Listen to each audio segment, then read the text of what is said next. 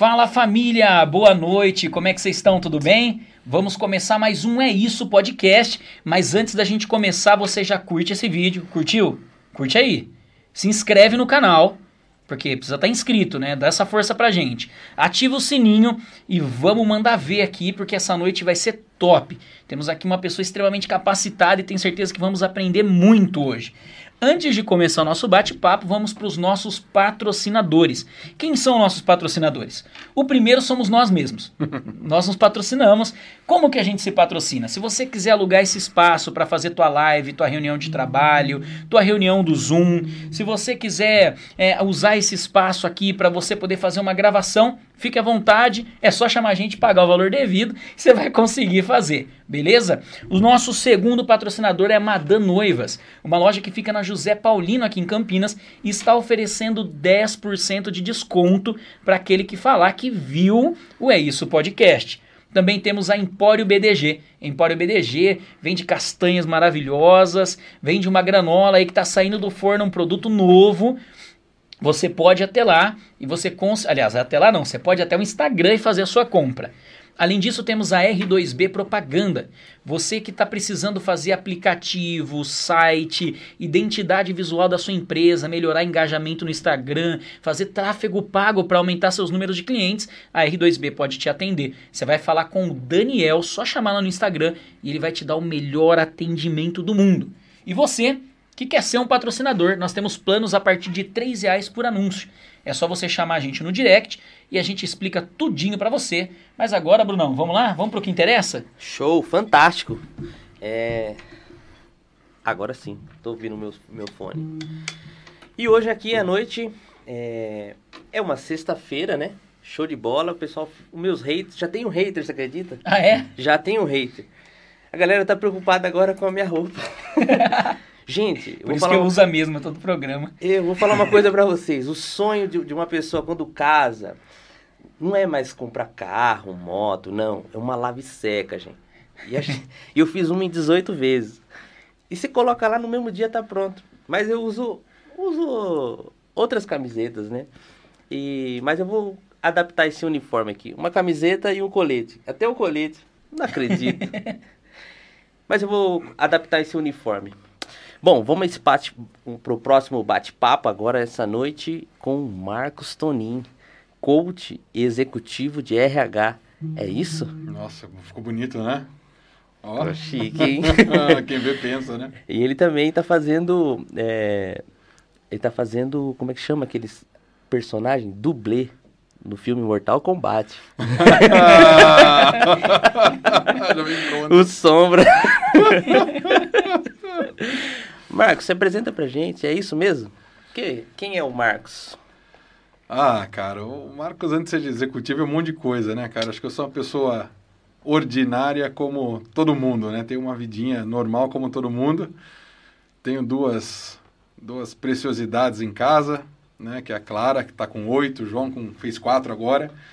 Que hoje é a luz da nossa vida, são essas crianças, né? A esposa que segura a onda, né, cara? Pai e mãe que tem que ter paciência para aguentar tanta coisa aqui. Mas é isso, cara. Eu acho que eu não sou ninguém diferente de ninguém aqui, né? não é? Igual. Igual todo mundo. Igual e todo mundo. A esposa é uma pérola. É, a esposa é uma pérola, cara. Ah, que é bacana. Dona é Pérola, doutora Pérola. Doutora nutricionista, cara. Ela fala assim, não fala que eu sou nutricionista, cara, porque você não é propaganda positiva disso, né? Não, mas ela não é casa, só nutricionista. Em casa de Ferreira espeta de não pau, né? Não é, cara. Vixe. ah, é verdade. Ah, não fala isso não. Não fala que você não tá dando resultado. É, mas ela é, tem, é especialista na, na área de mulher com de gravidez, como que funciona? A Pérola atende gestantes com gestantes de alto risco, né, vamos dizer assim, e diabetes gestacional. O foco dela é tanto diabetes, hipertensão. Ela gosta de problemas, cara. Ela fala, você não gosta de gordo. Porque o gordo não vai fazer dieta. Quem precisa vai fazer. É verdade. Então a especialidade dela é outra. A especialidade dela é cuidar da saúde das gravidinhas dela lá. Que bacana. Ô Marcos, vamos falar um pouquinho então. Executivo de RH e coach. O que, que veio primeiro? Oh, por falar nisso, cara, preciso mandar um abraço pra um amigo que Mano. tá lá nos Estados Unidos. Léo, Oh. abraço pra você. Ele falou assim, manda um abraço pra mim. Eu falei, então, um abraço. Léo, um abraço pra você. Abraço, Léo. É isso, ó. Segue a gente aí. Ô, Léo, você já se inscreveu, Léo? Senão o abraço tá retirado. E vou, tirar, vou cortar depois. Tem que seguir Eu vou Léo. cortar. Seguir, cara. O que, que foi que você perguntou, cara? O que, que veio primeiro? Coach ou executivo? Cara, o que veio primeiro veio veio treinador antes de tudo, cara. Eu gostava de treinamento, sabe essas coisas assim? E na época eu trabalhava aqui em cima, na, na Claro, que antes era TES, Uhum. né? Eu sou velho, né? E foi lá onde eu consegui ter oportunidade de ter acesso a coisas que eu achava muito bacana, mas não sabia nem o nome, né? Na época- de 90, a gente teve a chegada aqui no Brasil da, da PNL, cara. Final da década de 80, começo de 90. E aí tinha o Lair Ribeiro, né? Que lançando um livro, mos- mostrando um monte de coisa. E aí eram aquelas coisas muito doidas que a gente via, né? Daquele cara, numa palestra com, sei lá, 15, 20 mil pessoas, coisa que a gente não tinha nunca visto. Você fala, o que, que é isso aqui? E aí, na época, eu trabalhava em call center, cara. Entrei, a primeira experiência profissional, vamos dizer assim, carteira assinada, né? Antes tinha outras coisas. Meus pais tinham, meus pais tinham um restaurante, então a gente era tudo. Era garçom, era barman, era faxineiro, era o que precisasse ser. Como que chamava? Chamava Terra Preta. Terra Preta Terra aqui em Campinas Preta. mesmo? Não, não, não. Em, Montemor. Monte Moro. Era uma chácara e o restaurante ficava dentro da chácara. Né? Então, os finais de semana nossos eram lá. Então, a gente trabalhava lá, cara. Tem uns doidos. Ia pra balada, seis horas da manhã, o pai a mãe acordava e falava... Nem acordava, né, cara? Tomava um banho. Vamos lá que tem que lavar tudo para preparar a turma para receber. E, e aí, nessa época de, de, de que a TES chegou, era banda B, então a gente não tinha até então, a gente só tinha telefônica na época, né, cara? Telefônica, o telefone ainda era... As pessoas ficavam na fila para comprar linha telefônica, não sei se vocês lembram disso. E aí chega a banda B, que aí deu origem a, claro, Vivo, etc., que revolucionou e trouxe uma outra tecnologia. E aí eu tive, tive acesso com um monte de, de gringo que apareceu aí, por aqui, estavam fazendo a implantação da, da, da empresa, e os caras trazendo informação, e você novo, né, cara? Eu novo querendo aprender um monte de coisa, fazer um monte de burrada, escorregava um monte de coisa. E consegui fazer uma, uma, uma boa carreira enquanto eu estava lá. E aí, nas minhas últimas experiências, eu cuidava da, de toda a rede de, da- das lojas, né? Que eram lojas TES, que depois viraram lojas Claro. E rodava o estado de São Paulo inteiro cuidando dessa turma. E aí eu falei, deixa eu fazer um- algumas formações. E comecei a fazer algumas formações em neurolinguística. E aí eu comecei a colocar em prática. Você Falei, já "Meu, era formado em alguma faculdade ou ainda não? não, eu- quando eu entrei, num, eu, era, eu tinha um curso técnico de publicidade. E aí depois eu fui fazer uma faculdade de relações públicas. É que na verdade faz tempo isso. Há alguns meses atrás, Não. assim. Porque provavelmente também não era tão fácil o acesso igual é hoje, né? Uma faculdade. Já era, já fácil. Ah, cara. Porque nos últimos anos qualquer um consegue fazer, né? Ah, não era, não era como hoje, não tinha É. cota, não tinha nada. Eu entrei Exato. na faculdade em 98. ProUni, essas coisas Não, todas, eu né? entrei em 98, É. cara. Eu acho que até tinha ProUni com outro nome, se eu não me engano. Aham. Algumas pessoas naquela época tra- é, faziam, faziam faculdade dessa forma. E eu acho que até foi, não sei se foi no segundo ano no primeiro que já tinha isso, nem, não me lembro. Mas é, acho que não tinha esse, esse acesso que tem. É mais- que tem era mais agora. difícil, né? Era, era mais difícil. Menos pessoas faziam. Era menos pessoas. A Unip tinha acabado de abrir o NIP, cara. Nossa. É, sou velho, cara. Não, mas você falou da TES, cara. Eu sou acabado, mas não sou velho, entendeu? É. Eu tenho 27. Mas eu, eu fui conversar esses dias lá com, com a galera lá mais nova, da minha idade, assim, falar sobre TES, ninguém sabia o que que era. Eu tive celular da TES quando eu tinha uns 5, 6 anos de idade, mas me deu um tijolão, assim, que abria aquele flip Ah, aqui, é? assim, ó, da TES, mas a galera não sabe, não. A Tes Express chamava, É. pré-pago. A gente chamava É. de Tec-Prec. Aham. E aí, cara, eu comecei a colocar em prática aquilo que eu comecei a aprender dentro de sala. Porque não tinha ninguém que falasse não. Eu falava, vamos embora. E aí começou a ter um monte de resultado. Então, um cara de loja começou a ter resultado, a equipe de vendas começou a ter resultado. Eu falei, pô, esse troço é bacana, esse troço é sério. E aí eu comecei a me apaixonar por treinamento e pelos resultados que isso dava. Ainda fazendo de uma maneira super grotesca, né, cara? Fazendo uma transpiração. E aí tive uma oportunidade de assumir uma, uma posição de, de supervisão, onde eu tinha 15 pessoas e a gente era responsável é, por alguns milhões que a gente tinha que vender ali. E aí eu comecei a fazer treinamento no final de semana. Falei, turma, vem aqui, comprava o pessoal com almoço. Falava, vocês vieram, vou pagar o almoço. Então a gente ia aqui no shopping, pagava almoço pra turma e a gente passava o sábado treinando. E os resultados eram muito loucos, cara. Isso era uma coisa impressionante. E aí eu tentei fazer uma ida pro RH, da própria TES, mas aí foi quando ocorreu a fusão das teles. E aí tudo virou claro. Aí chegou, né, grupo mexicano, os suecos venderam a TES, a operação, venderam para os mexicanos, chegou Carlos Slim fazendo uma, um outro tipo de gestão. E eu vi que não tinha oportunidade para ir para o RH. E eu falei, eu vou embora. E aí eu pedi as contas, eu falei, eu vou embora, ninguém queria me mandar embora, não, você não vai embora, você não vai embora. Eu falei, eu vou embora. E acabei indo embora. E aí nesse meio do caminho, 2000, final de 2004, foi quando eu ouvi falar sobre coaching. Primeira vez que tinha ouvido falar num, num grupo de, de, de estudos de, de, neurolinguística que tinha aqui em Campinas, que era o maior grupo de neurolinguística do Brasil. Que quem, quem tinha a gestão desse grupo era Actius na época. E aí, porra, coaching, eu falei, o que será que você trouxe aqui? o que era coaching. Conheci um cara que é um, um dos de umas, da, da expressão, um cara de, de, grande expressão hoje no mercado, que é o Arthur Diniz, que era um executivo do Santander, que tinha uma, tem uma empresa chamada Crescimentum, que é um, uma grande referência em desenvolvimento de lideranças que a gente tem aqui no país. E aí eu falei, eu vou, eu vou trabalhar com você. E ele falou, não tem um vaga? Eu falei, não, cara, eu venho aqui. Isso foi em dezembro. E ele falou, então você vem dia 2 de janeiro. Eu falei, tá bom, dia 2 eu fui para São Paulo, fechado lá. Eu falei, cara, vocês não, não quero que abra essa empresa. Ele falou, cara, você veio. Eu falei, porra, não era para mim. E ele falou, cara, a gente está em recesso, a gente sobe daqui 15 dias. E aí foi quando eu comecei a tomar os primeiros contatos com o que era o coaching, o processo de coaching, que era tudo muito novo no Brasil, né? E aí fiz a minha formação, é, aprendi muita coisa lá com o Arthur, apesar do tempo curto que eu fiquei lá com ele. E, e assim começou, cara. Assim foi a coisa.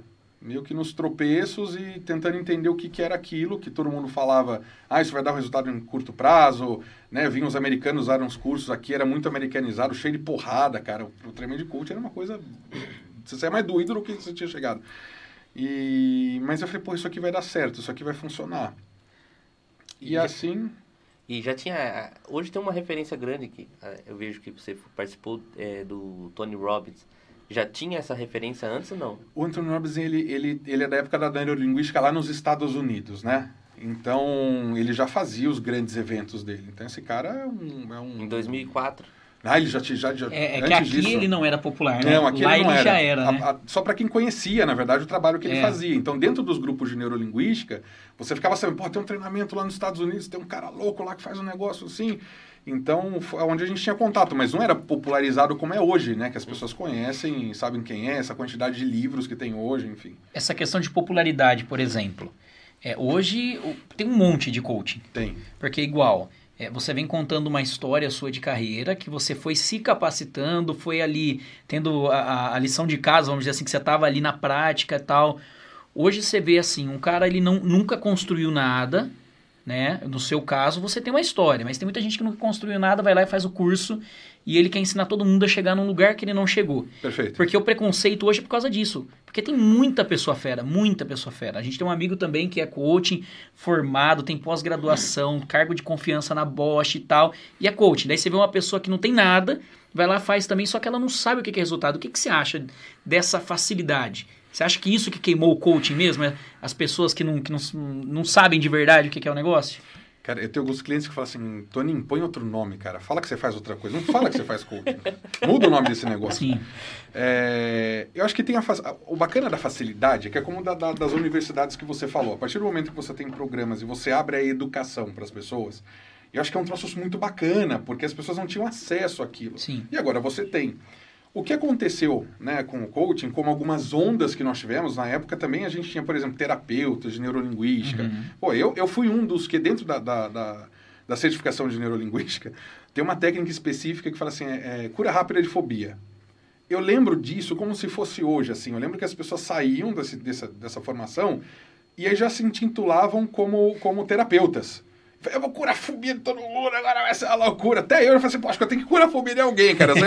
Você tem fobia? Começar a perguntar na rua quem tinha fobia. E, então, assim, eu acho que são ondas. O que, que acontece com o coaching? Eu acho que tem uma, uma- um excesso, eu acho que é uma, uma euforia muito grande quando se fala assim, é, ah, você... A venda do processo é assim, tenha uma segunda profissão, faça uma transição de carreira para a carreira que mais cresce no Brasil e no mundo, aquela coisa toda.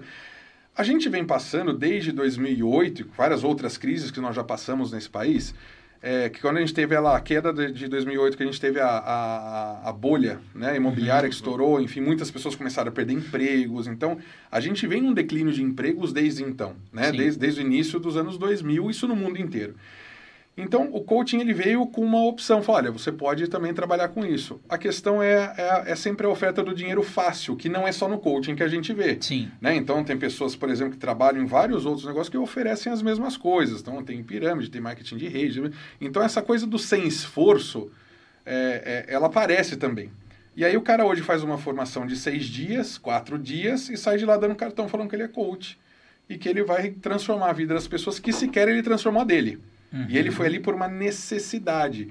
E o brasileiro também tem isso, né? Então o brasileiro ele faz as coisas, ele empreende, não é no planejamento, é na necessidade. Essa é a essência do Brasil. A gente faz acontecer, né, cara? Você perdeu o emprego, você vai dar um jeito. Sua Sim. mãe faz bolo, você vai lá, cria uma lojinha de bolo. Seu fulano faz não sei o que, você vai fazer. É assim, eu acho muito deletério o que acontece hoje no, no, no, no mercado de, de, de coaching, porque a gente vê muita muita, muita gente escorregando por caminhos que não deveriam, fazendo muita burrada. E o que a gente faz um processo é algo muito sério, que envolve a decisão de a vida de alguém, que às vezes é um pai de família, ou é uma rima, alguém que cuida daquilo, que vai tomar uma decisão com base num cara que está só entusiasmado, sem ferramenta nenhuma, mas ele está na transpiração, querendo transformar, eu vou transformar, é? Uhum. E ele faz grandes burradas, e as pessoas falam assim, pô, então esse troço aqui é uma bagunça. É uma bagunça. Sim. Né? Então hoje você tem. E também o cara, o parente, né? O parente que sabe quem é a pessoa, vai lá, ela se forma, começa a postar e tal, daí ele fala, cara, mas esse cara aí não é nada, e tá falando que vai mudar a vida dos outros. Isso queima também, Isso né? de frase motivacional, sabe? É. Então, tem aquela brincadeira, né? Pô, caiu um prego, seja o seu prego, aquelas frases de coach, né? seja você o seu martelo e faça a sua parede é, o coaching ele vai além disso. Sim. Né? Eu sempre escutei assim, ah, eu gosto de ser coach porque coach não precisa fazer nada. Uhum. Cara, eu preciso achar onde é que é isso, porque assim, eu cheguei aqui em cima da hora hoje aqui porque eu estava tendo um cliente até agora, uhum. né? Mas eu comecei cedo também. Então, assim, as decisões que você toma, os entraves que você tem dentro de um processo, né? De, por exemplo, eu trabalho com coaching de carreira, cara, são coisas muito sérias. É se alguém larga o emprego se não larga, é uma promoção, é como é que você analisa o mercado, como é que você direciona uma transição. Então são coisas muito sérias para um cara que ficou seis horas dentro de uma sala, escutando Sim. um monte de coisa, principalmente ele fica pensando na conta corrente dele, né?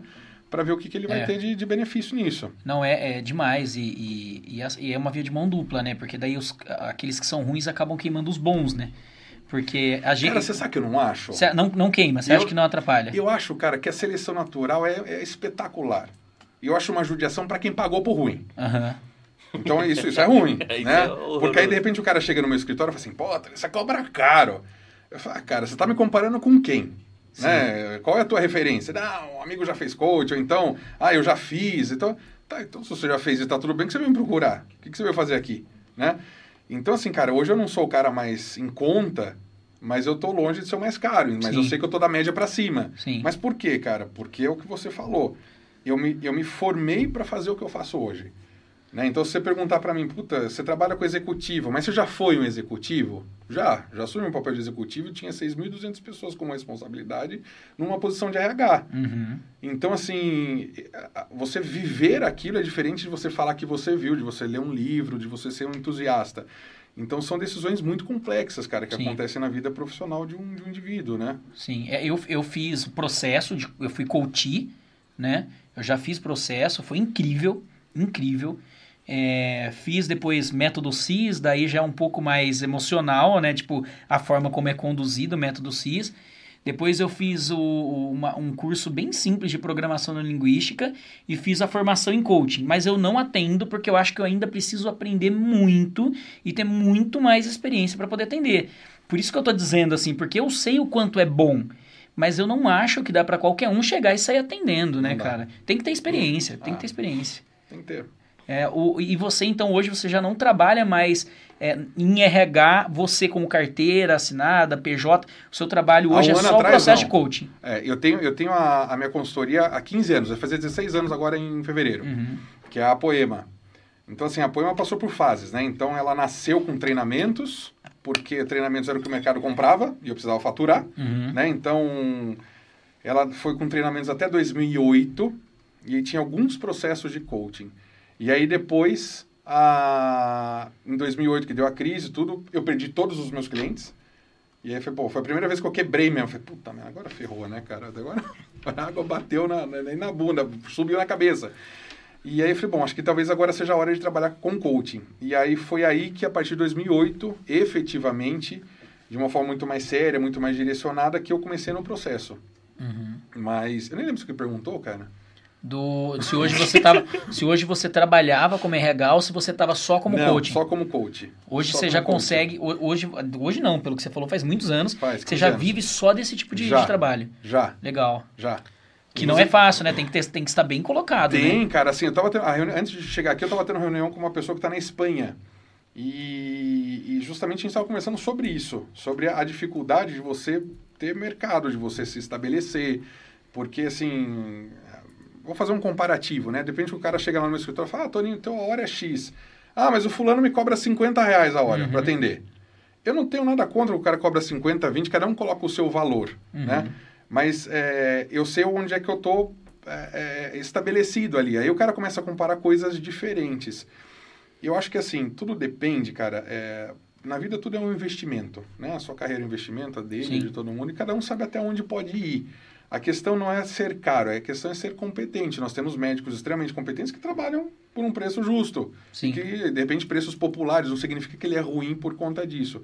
Mas você se estabelecer no mercado de, de coaching hoje no Brasil, cara, é, é uma É difícil, né? cara. Não é fácil. Isso. Não é fácil, não é fácil.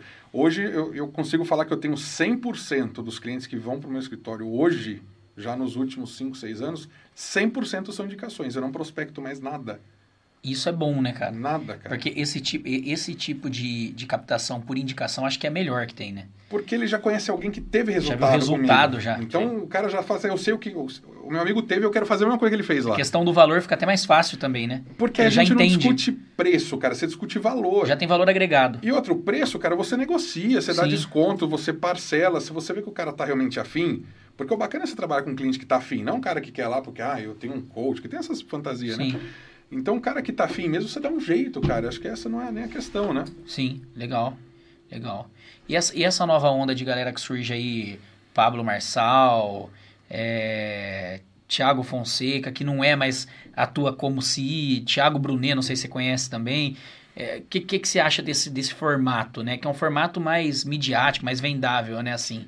Mas é um formato super vendedor, né, cara? Exato, Assim, e é exato. vencedor também. Sim, Esses caras, é, é, eu acho que eles têm um papel muito importante no momento que o, o país está, enfim, então eles surgem aí com, com um Instagram bombando, as pessoas querendo informação, busca de alguma coisa, querendo se agarrar em algo, e esses caras aparecem de uma forma gratuita, vamos dizer assim, Uhum. né? Postando conteúdo e, aj- e aj- e ajudando essas pessoas. Eu acho que assim, uma coisa é uma coisa, outra coisa é outra coisa. Uhum. Aí você fala assim, ah, mas o cara é coach. Pô, o cara é extremamente bem sucedido, cara. Eu vou falar Uhum. que o cara tá fazendo. que, que ele tá errado. Né? Assim, ele tá, ele tá. É uma outra linha de trabalho. Uhum. O que eu acho que a questão não é o profissional, cara. O negócio é o cliente em si. Porque muitos clientes depositam o sucesso do trabalho não neles, Uhum. mas em você. Sim. Então, ah, você é um bom coach, quero ver se você vai, vai me ajudar. É Mas, nem- na não é verdade, na ferramenta, nem na execução, é na é pessoa, na né? pessoa, cara. Porque o processo de coaching em si, cara, o que, que a gente faz? A gente não descobre nada diferente. Você tem um conjunto de ferramentas, você tem um conjunto de, de, de metodologias que te ajudam a saber o seguinte, cara, o que está dentro desse cara aqui? E, te- e mostrar coisas para você que de repente você sabe que você tem, mas não sabe como utilizar. Uhum. Muitas das vezes um processo, o cara vai lá para fazer um ajuste, que é um ajuste fino de rádio, que você fala assim, cara, que louco, era só isso. Mas é um só isso, cara, que tem um caminho gigante para fazer. Sim. Né? Então, assim, são, são ajustes, as pessoas elas têm a competência dentro, a não ser que seja uma competência técnica. Uhum. O coaching não trabalha ética, não trabalha moral, não trabalha. Se o cara não tem, cara, não é um trabalho de coaching que vai resolver o Uhum. problema dele. Ele não vai lá para virar ético. Então, o que a gente faz lá é, muitas das vezes, assim, as pessoas falam, ah, eu tenho que desenvolver muita competência. Se a, gente faz uma lista, acho que a gente precisa de umas 17, 18 encarnações para trabalhar tudo isso. Uhum. Porque todo mundo tem o que trabalhar. A questão é, de repente, você tem uma habilidade que ela está jogando contra. E você vai lá e ajusta isso para que ela comece a jogar a favor. Tem pessoas que procrastinam muito, que boicotam muito a si mesma, que tem uma questão de autoimagem, autoestima comprometida e por isso não consegue avançar. Então, cara, tem muita coisa. Tem um ambiente de trabalho que já é hostil. Né? Então, agora, tá, mês passado, né, que foi o mês da diversidade, etc., foi muito louco. Eu vi uma empresa postando, é, claro que é louvável o que ela postou, mas ela postou assim, que ela tem muito orgulho de um analista que está há 10 anos na companhia e ele é homossexual e ele é livre para ser homossexual lá dentro. Eu acho assim, cara, é, é uma conquista. Mas a minha pergunta é a seguinte, vai além, tá? E agora eu vou ser bem polêmico e provocativo aqui. Bom, bom que dá como, corte. Como é, cara? como é? Veja o seguinte, o cara tá... A minha, a minha primeira leitura foi assim, porra, por que é que esse cara está 10 anos como um analista? Porque a empresa estava achando o máximo falar uhum. que ele estava lá. Mas a minha pergunta é assim, por que, que não investiram na carreira desse uhum. cidadão aqui e ele não é um, um, um, coordenador, um supervisor. Claro que ele pode ter, por opção, Sim. ter escolhido não crescer. Não imagino que seja isso. Uhum. Mas assim, por que 10 anos esse cara não tem espaço? Então, que horas que a gente vai falar da diversidade? É que a gente está entrando num outro tema, né? Assim, mas que horas que a gente vai entrar na diversidade é de uma forma séria mesmo. Sim. As empresas querem diversidade. A hora que contrata, o cara fala assim, ó, deixa eu te contar.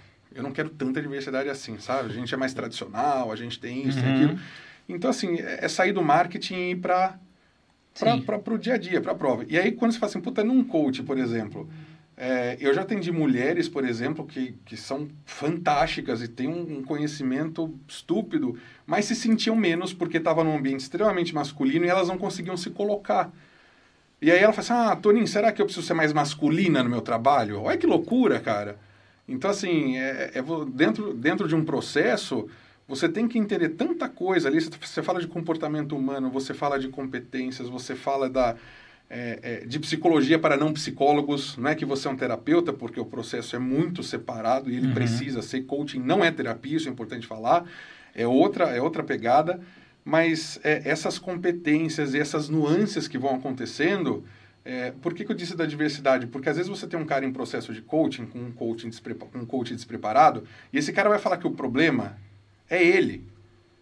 E aí você fala assim, cara, não, porque de repente você está num ambiente que o ambiente ele, ele, ele, ele, ele não vai propiciar o seu crescimento, ele finge que te aceita. Então, de repente, a melhor opção para esse cara é sair dessa empresa. Mas ele tem um apego emocional, ele tem um apego de anos, ele tem. Então, assim, é, é a gente abrir os olhos, de repente, para algumas feridas que a gente nem queria abrir, né? Para ter resultados que a gente gostaria de ter. Sim. E isso que é o difícil, né? Sim. É. Real. Marcão. Diga. E você falou, essa empresa a Poema, você, você é o, o criador? E ela funciona agora só na área de, de, de coach ou... Só coaching de carreira. Só coaching de coaching carreira. de carreira e coaching executivo. São as duas, as duas vertentes de coaching que eu trabalho hoje. E você tem pessoas que trabalham? Não, não. eu trabalho sozinho. Sozinho. Sozinho. No início da, da, da Poema tinha uma sócia e essa sociedade durou, acho que, sei lá, quatro ou cinco meses porque na verdade a gente chegou no momento onde os interesses começaram a ser um pouco diferentes e a gente achou por bem que não deveria acontecer. Então, desde então, desde 2007, porque a gente começou a trabalhar em 2006, em 2007 eu assumi sozinho, falei, mas vamos embora. E desde então tô aí. É, que bacana. E você faz, é, você disse que estava é, trabalhando e atuando, mentoreando um rapaz fora. Os seus clientes, a maioria são daqui ou, ou de fora? A maioria daqui. Daqui. A maioria é daqui. Quando você diz daqui Brasil, daqui aqui Brasil. Campinas. Não, Brasil. Brasil. Daqui espalha Brasil. para o território É, inteiro. espalha. Espalha. Aí eu, eu tenho clientes no México, tenho clientes nos Estados Unidos, no Canadá, é, na Hungria, na Áustria, na Itália, na França, em Portugal e agora espero que o Diogo feche, Que porque começa na loucura. Espanha. E, e como, e tudo dentro da ideia de carreira executiva. Sempre. E daí você tem que se inteirar do mercado de lá ou não necessariamente para poder explicar para ele posicionamento. Depende, cara, assim, é, eu, por exemplo, nos Estados Unidos, é, um cliente, todos eles, o que que é gozar, assim, todos eles são brasileiros, Uhum. né? É, então, todos eles são brasileiros que estão expatriados, né? Todos, 90% deles estão, e tem alguns que já estão locais, já tem um green card, por exemplo, nos Estados Unidos, né? É, cara, assim, a gente... Eu não faço recolocação, né? Então, claro que você entender economia, cultura, isso é importante. Tem um... Cara, meu... meu acho que a, a turma escuta isso aqui mesmo, cara, porque tá, não, tá, não para de... de É, se ele ficar aqui em cima, sai no microfone. Até quem Sai, tá lá cara. escuta. Dá pra, a menos que você ponha sem vibração também. Tá aqui, eu vou colocar. Daí a galera tá mandando mer- Tá mensagem. mandando, cara. Aproveitando essa pausa, se alguém ah, que olha tá. aqui, ó. Mari, ô Mari, beijo pra você. A Mari tá na Austrália.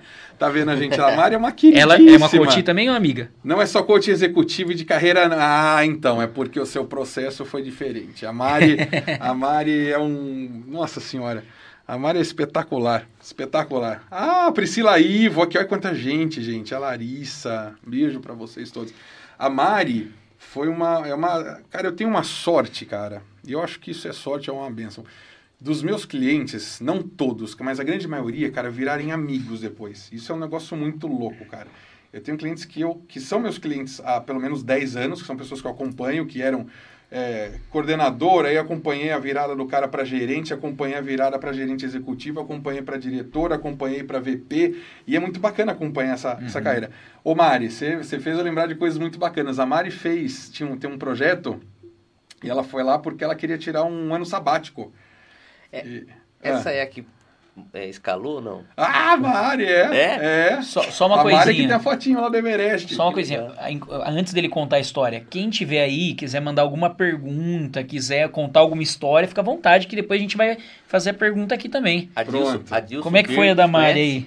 Hã? Adilson Birk. O que aconteceu com o Dilson Birk? É, ele tá nos assistindo Tá, pelo ô, YouTube Birk, também. o Birk é espetacular. Birk, um abraço, cara. Parceiraço, Birk, cara. Gente boa demais, cara. É isso que eu tô falando, ó. O Caio, Caio Bahia, olha lá. Enfim, e cada um, cada um é uma história, cara. Eu falo que assim, as pessoas vão num cinema e elas leem um livro para ver o que eu vejo todos os dias. Que é uma transformação, é uma superação, é uma história diferente. É, dentre a- as primeiras atividades que, que a gente tem no coaching, no meu processo, é, tem uma atividade que a gente chama de história de vida. E é onde a pessoa escreve a história de vida desde o dia que o pai cruzou com a mãe até o dia de hoje. Então a gente divide isso por setênios para a pessoa É aquelas de, de três etapas e tal, ou não necessariamente? Não, cara, eu divido por setênios, assim. Então, assim, a pessoa me escreve a cada sete anos de vida. Então, do zero ao sete. Ah, entendi. Mas eu divido por setênios só para ficar mais fácil da pessoa Claro. esquematizar aquilo que aconteceu. Senão começa a falar de um, termina É, aqui. né? Por quê, cara? Olha que louco. Existem padrões de comportamentos que são padrões que a gente aprende quando era pequenininho. Uhum. E a gente arrasta esses padrões até hoje. O que Sim. nós somos hoje, que eu sou hoje, que ele é hoje, que você é, o que nós somos aqui é um resultado do que a gente aprendeu lá. Sim. E aí a gente tem um cara fantástico é, da, da nova psicologia, é, que foi o, cara, o primeiro cara que começou a estudar sobre carreiras e os impactos da psicologia na carreira. E quando você analisa as histórias de vida, cara, é a coisa mais linda do mundo. Eu tenho uns cadernos assim, eu tenho um armário que outro dia eu falei assim, meu, eu, vou, eu quero sumir com os armários, porque eu queria colocar um sofá agora onde estão os armários, né? E eu falei, cara, o que, que eu vou fazer com esse monte de, de, de caderno aqui? Que não são cadernos, cara, são livros. Então é um monte de história de vida, uma mais linda que a outra. E aí você vê que as pessoas têm histórias muito parecidas, que têm perdas nessas histórias, que têm traumas, que têm superações, que têm dificuldades. E com base nisso, você analisa o seu comportamento, aquilo que você foi, aquilo que você está, e você toma uma decisão. Como é que eu quero ser? Eu vou continuar nesse padrão ou eu vou assumir a bronca de tentar uma coisa diferente? E essas ferramentas dão base para isso. Nossa, Mari, ó, você me fez lembrar de um monte de coisa agora. Quem entrar no meu Instagram vai ver uma foto da Mari lá que subiu no Everest. E No um dia- Everest? É. Mas não- subiu, subiu o topo? Subiu, ela não foi ao topo. Mas foi aquela, aquela Ela é foi um na. antes, né? isso. E aí o que Top. aconteceu? Cara, ela pegou uma foto e.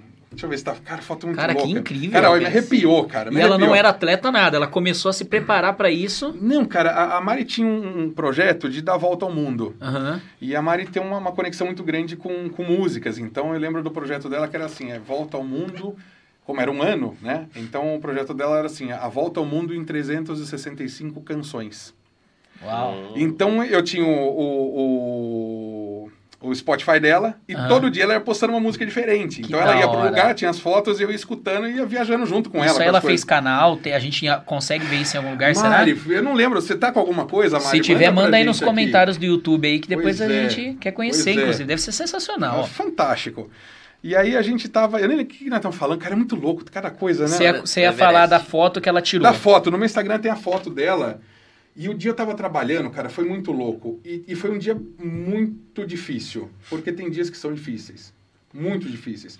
teu cliente não tem resultado, às vezes ele está num, proce- num processo de transição e a coisa não acontece, ou ele vai para uma reunião, a coisa não dá certo, enfim. E, cara, eu, eu me dou, né, assim, e, e fico doído também pelos meus clientes, e aí aquele dia tinha sido muito ruim. E aí, de repente, me chega a foto desta figura no Everest, com uma fotinho. Ah, eu vou achar aqui enquanto eu falo, cara, que tem tanta coisa. Eu venci. Ah, cadê, cara? Tá no meu Instagram isso aqui. Não, que, que, que faz assim. Mari, manda Procura pra, ela no gente direct. aí no Manda pra computador ele no pra gente soltar na tela. Ah, aqui, ó. Achou? Tem, tem no meu, no meu Instagram, você vai achar. Você pode colocar aqui. E tá aqui, ó. A poema no Everest 2016. Legal, Valeu, top. Cara, esse dia me arrepiou de um jeito, cara, que nem agora, que nem agora. E aí, cara, eu comecei a chorar.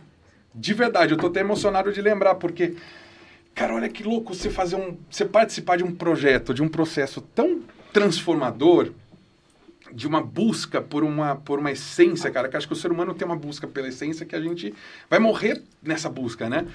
E aí me chega um troço desse, eu falo assim, cara, eu fui pro Everest, sabe? Eu fiquei, eu fiquei louco, falei, caraca, eu fui pro Everest, porque meu nome tá lá, eu também fui, né?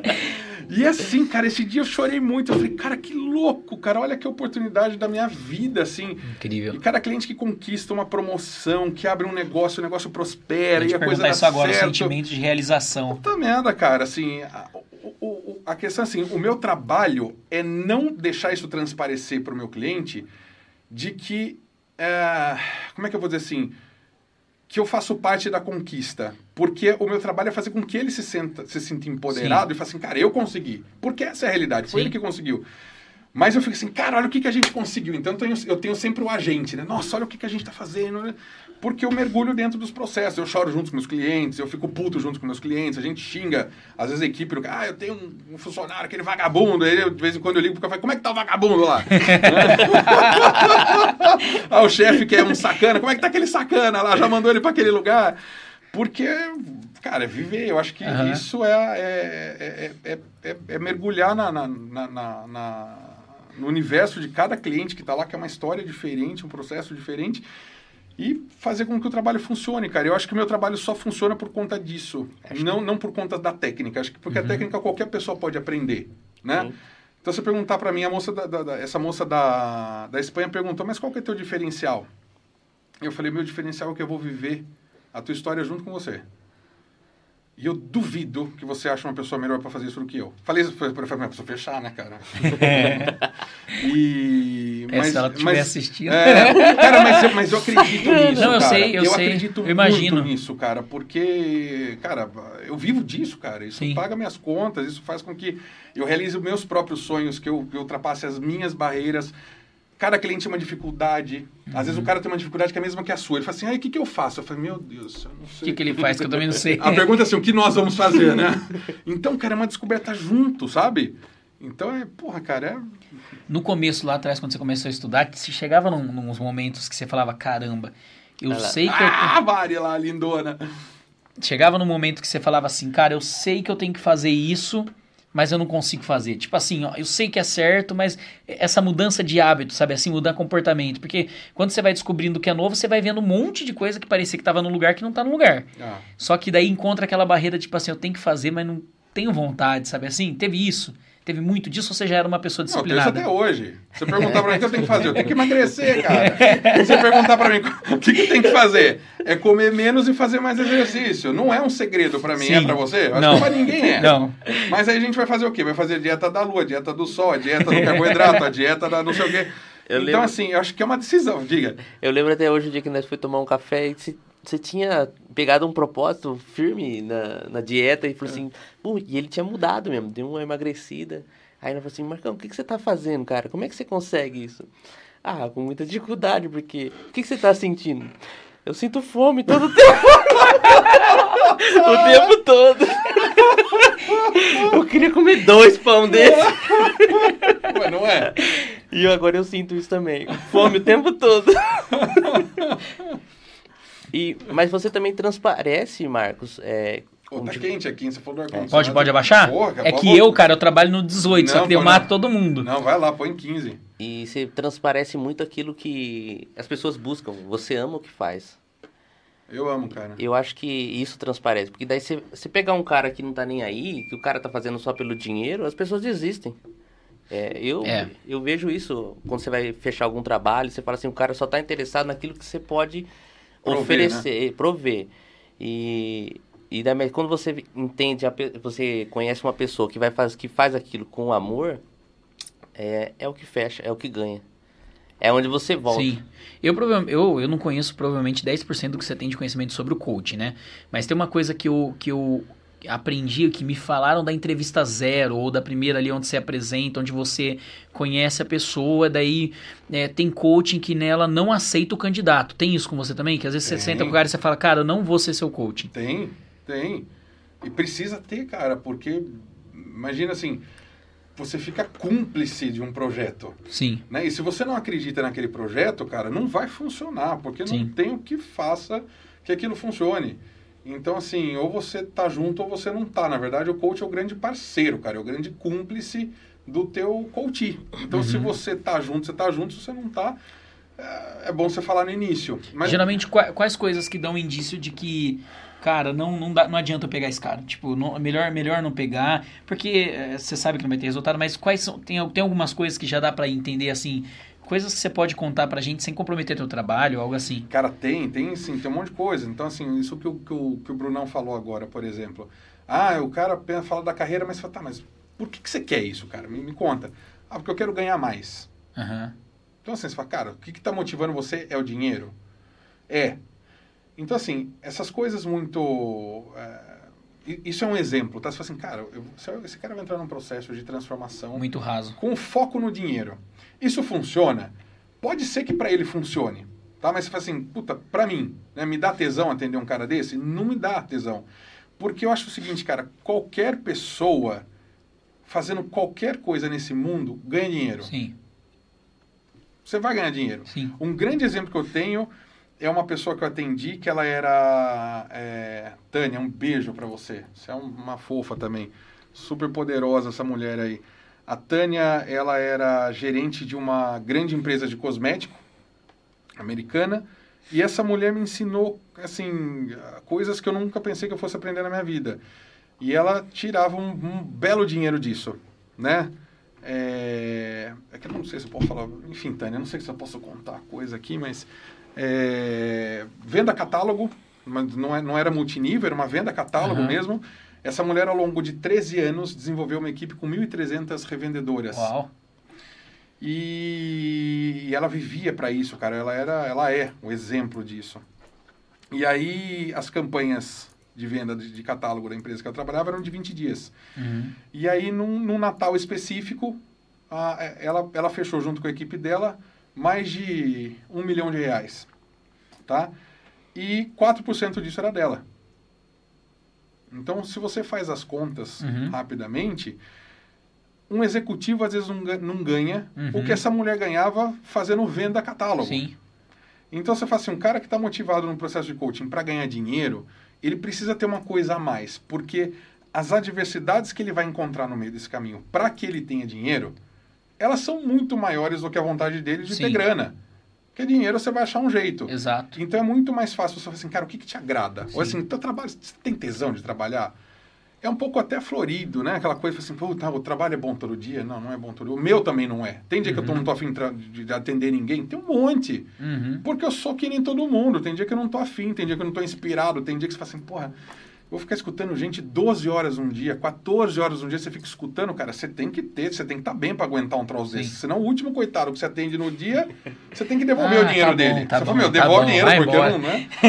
Ou senão você bate nele.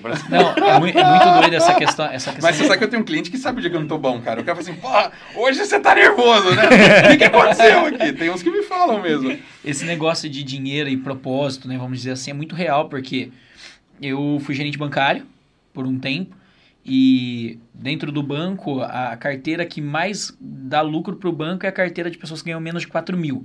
Só que quando você vai para essa e é maior, né? Muito maior do que as pessoas que ganham de 4 a 10 e de 10 acima, que era a divisão, né? E depois private. Então, é, a quantidade de pessoas era absurdamente maior, ou seja, as a maioria das pessoas elas ganham mesmo menos do que 4 mil reais. E geralmente ganham muito menos do que isso, a maioria.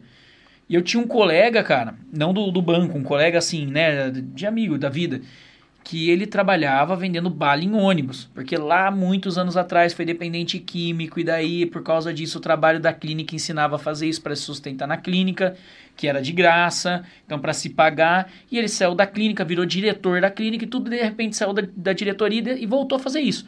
Ele tirava três pau e pouco vendendo bala em ônibus. E para ele ele estava ganhando dinheiro, estava fazendo o negócio acontecer.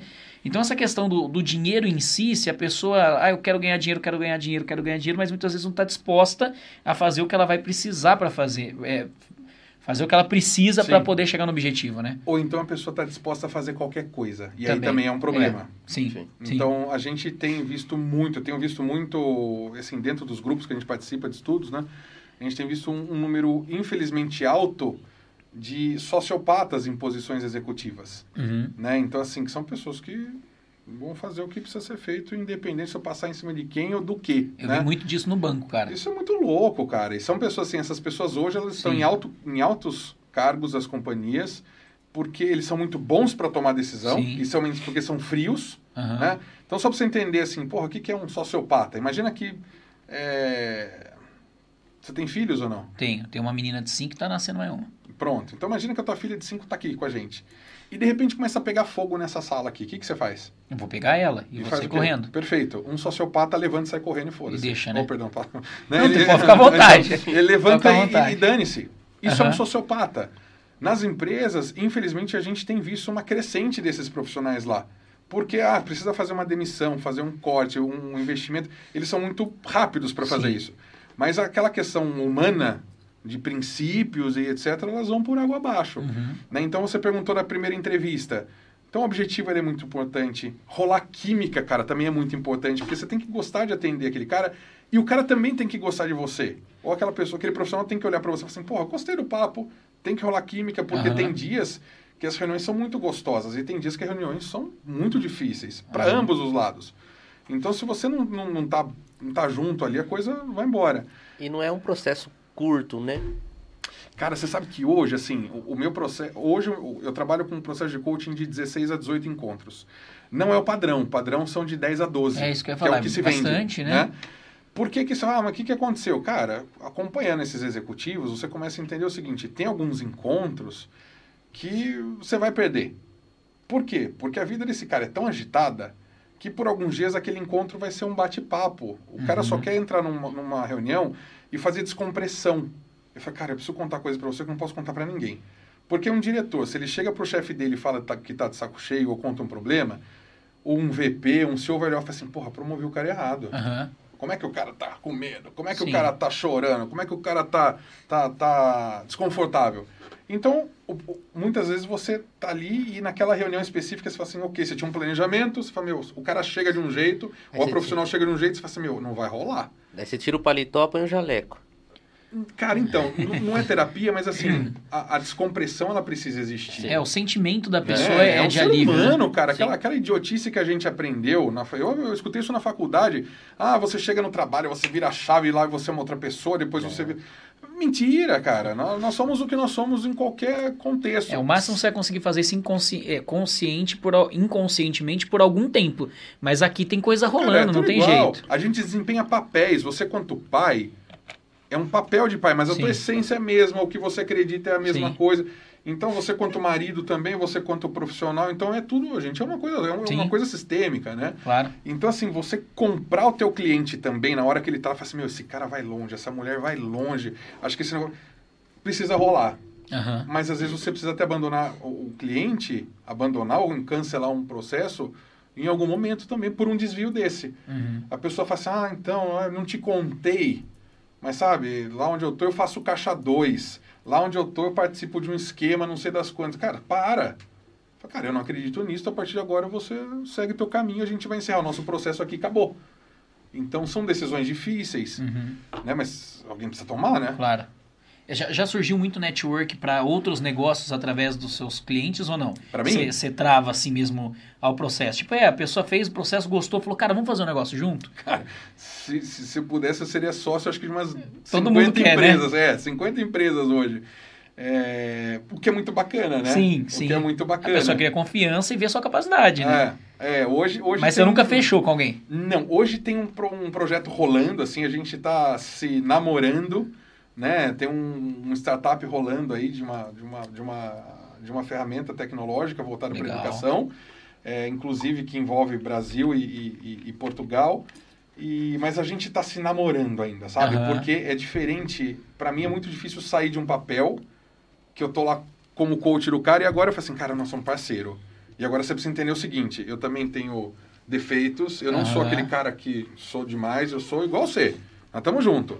Então, às vezes, rola uma estranheza naquilo, né? Assim, Aham. Então, essa, essa, a penúltima reunião, cara, quando eu tô com sono, cara, eu começo a fazer cafuné em mim mesmo, assim, né? Fosse- e a gente tava fazendo uma reunião, à noite também, pra variar, e aí eu peguei, fiz assim e comecei a fazer assim, né?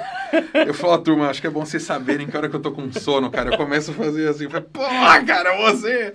Então, mas rola, cara, rola bastante. com É, a pessoa cria uma coisa. imagem, né, cara? E, cara, não. É, é, Você não tem nada de especial, Sim. cara. É que assim, rola uma empatia muito grande, Sim. né? Isso é bacana. Sim. Mas a gente. as- mas tem pessoas que criam fantasias, né? Sim. Nossa, a pessoa é perfeita, a pessoa não tem os problemas que eu tenho. E na verdade eu tenho os mesmos problemas que todo mundo. Sim. Legal. E, e, e alguém é teu coaching? Hoje não. Mas eu já, eu já tive coach. Já Eu teve. te- Eu, tenho um terapeuta, né? Aham. Que eu preciso descarregar Terapeuta hoje Terapeuta, terapeuta Psicólogo, mesmo. psicanalista, Não, psicólogo, psicólogo. mesmo, é. É, Aliás, eu tenho psicólogo e tenho psiquiatra. Uhum. Tem as duas coisas. Porque, ainda mais agora na pandemia, cara, o que, que aconteceu foi que todo mundo ficou muito tenso, né? Uhum. Muito tenso. Então, muita coisa acontecendo, demissão em massa, aquela coisa toda. Então, todos os meus clientes ficaram tensos iguais. E aí, você tá atendendo um cara, você fica tenso junto, né? Uhum. E eu comecei a não dormir, cara. Eu falei assim, porra, dá duas, três horas da manhã, não tô dormindo. E a falta de sono, cara. Eu fui entender que a tortura chinesa, dentre várias outras coisas, era não deixar o cara dormir. Porque Aham. o cara começava a entrar em nóia, Parafuso. e parafuso. E eu comecei a entrar em parafuso. Eu falei, puta merda, eu preciso fazer alguma coisa.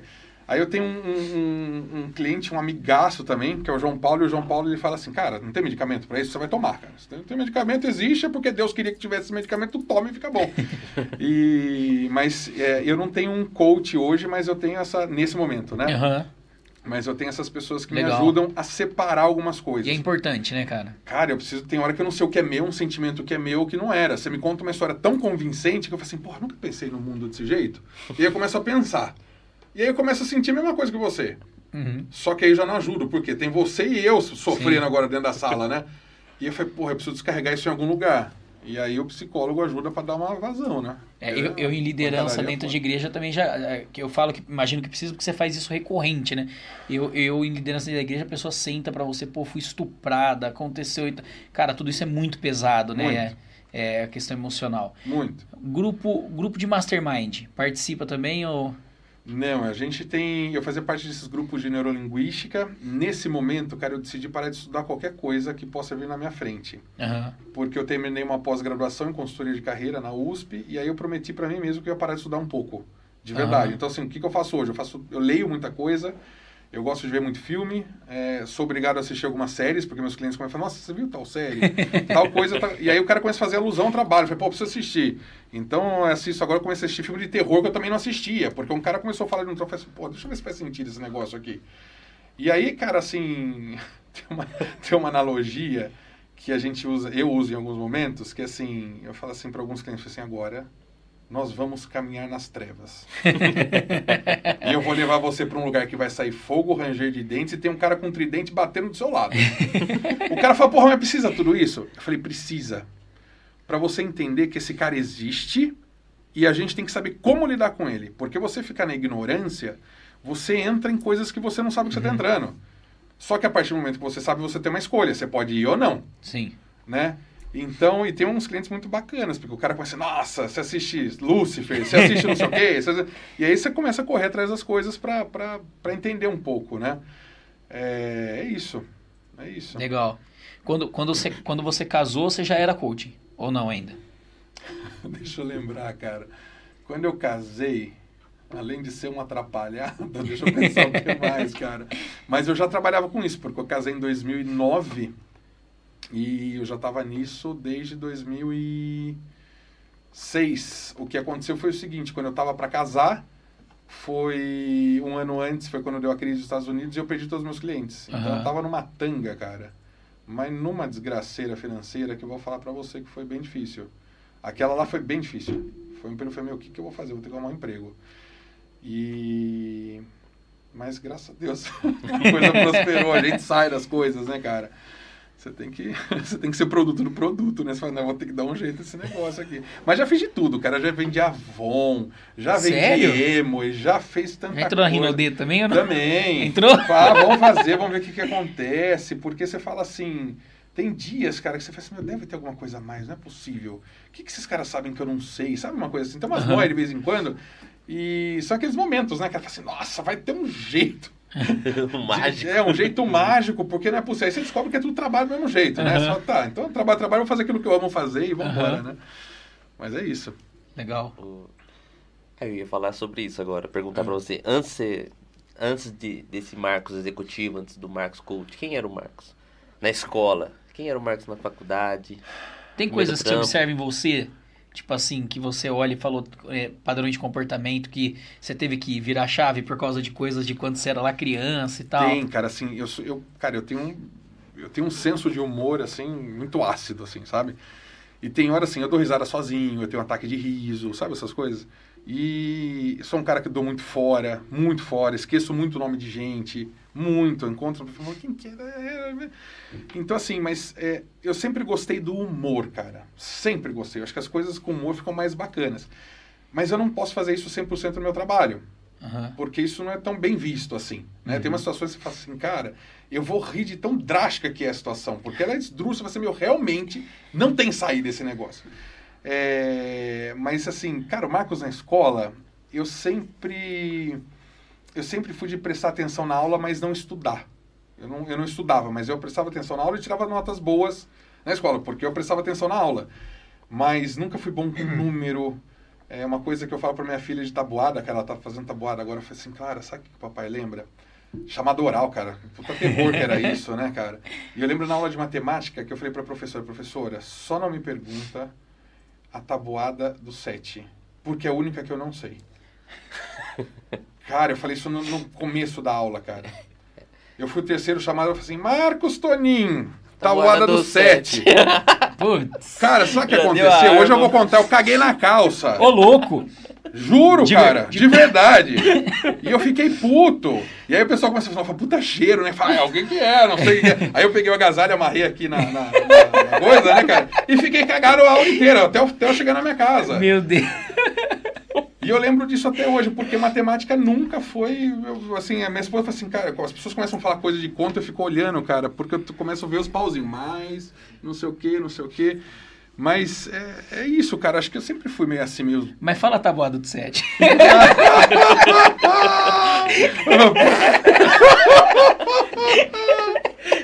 Cara, mas você acha, cara, isso não era professor, isso era Sacanagem, uma não, sacanagem. Cara. O professor não pergunta se pô, tinha decorado tudo, é do 7, eu não sei por que não entrava na minha cabeça, cara. Nossa, cara. Louco, você né? sempre foi. você- é, isso aí, tipo, foi nesse momento ou você sempre foi mais humanas mesmo?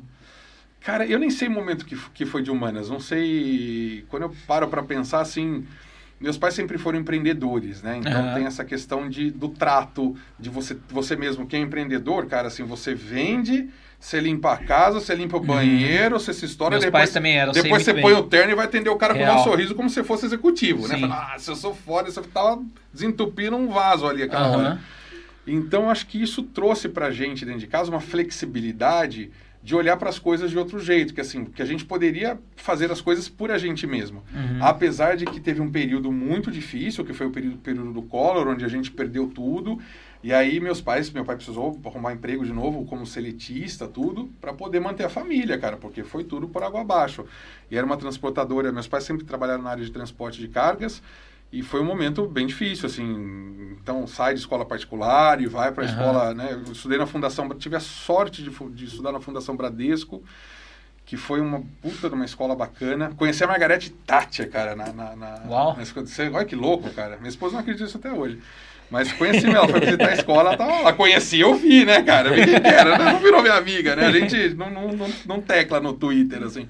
Mas foi muito bacana. E eu acho que essa base ela deu, e foi muito gozado, porque o meu irmão nunca pensou em empreender, então ele foi para a carreira mesmo, de, de, tradicional, vamos dizer assim, e eu sempre fui esse troço assim, meu, não quero, não vou querer ninguém falando para mim até onde eu posso ir, uhum. até onde eu não posso, me colocando barreira, apesar de ter ficado na Clara aí por sete anos, e aí depois eu tive mais carreiras mais curtas, quando, quando aconteceu uma oportunidade como essa última que eu tive, que foi uma oportunidade assim, ah, Toninho, a gente está precisando de uma pessoa como você para ser nosso executivo de RH aqui, você vai fazer isso, isso, isso. Isso foi aonde? Isso foi na IP. Uhum, na, legal. Na IP, na Química Amparo, uhum. né? E é onde eu fiquei por um ano e aí a coisa não, não, não era aquilo e foi bom, vamos voltar para... Mas aí foi muito louco, porque quando eu volto pro escritório, eu comecei a ligar para meus clientes e falei, o que eu vou fazer agora, né?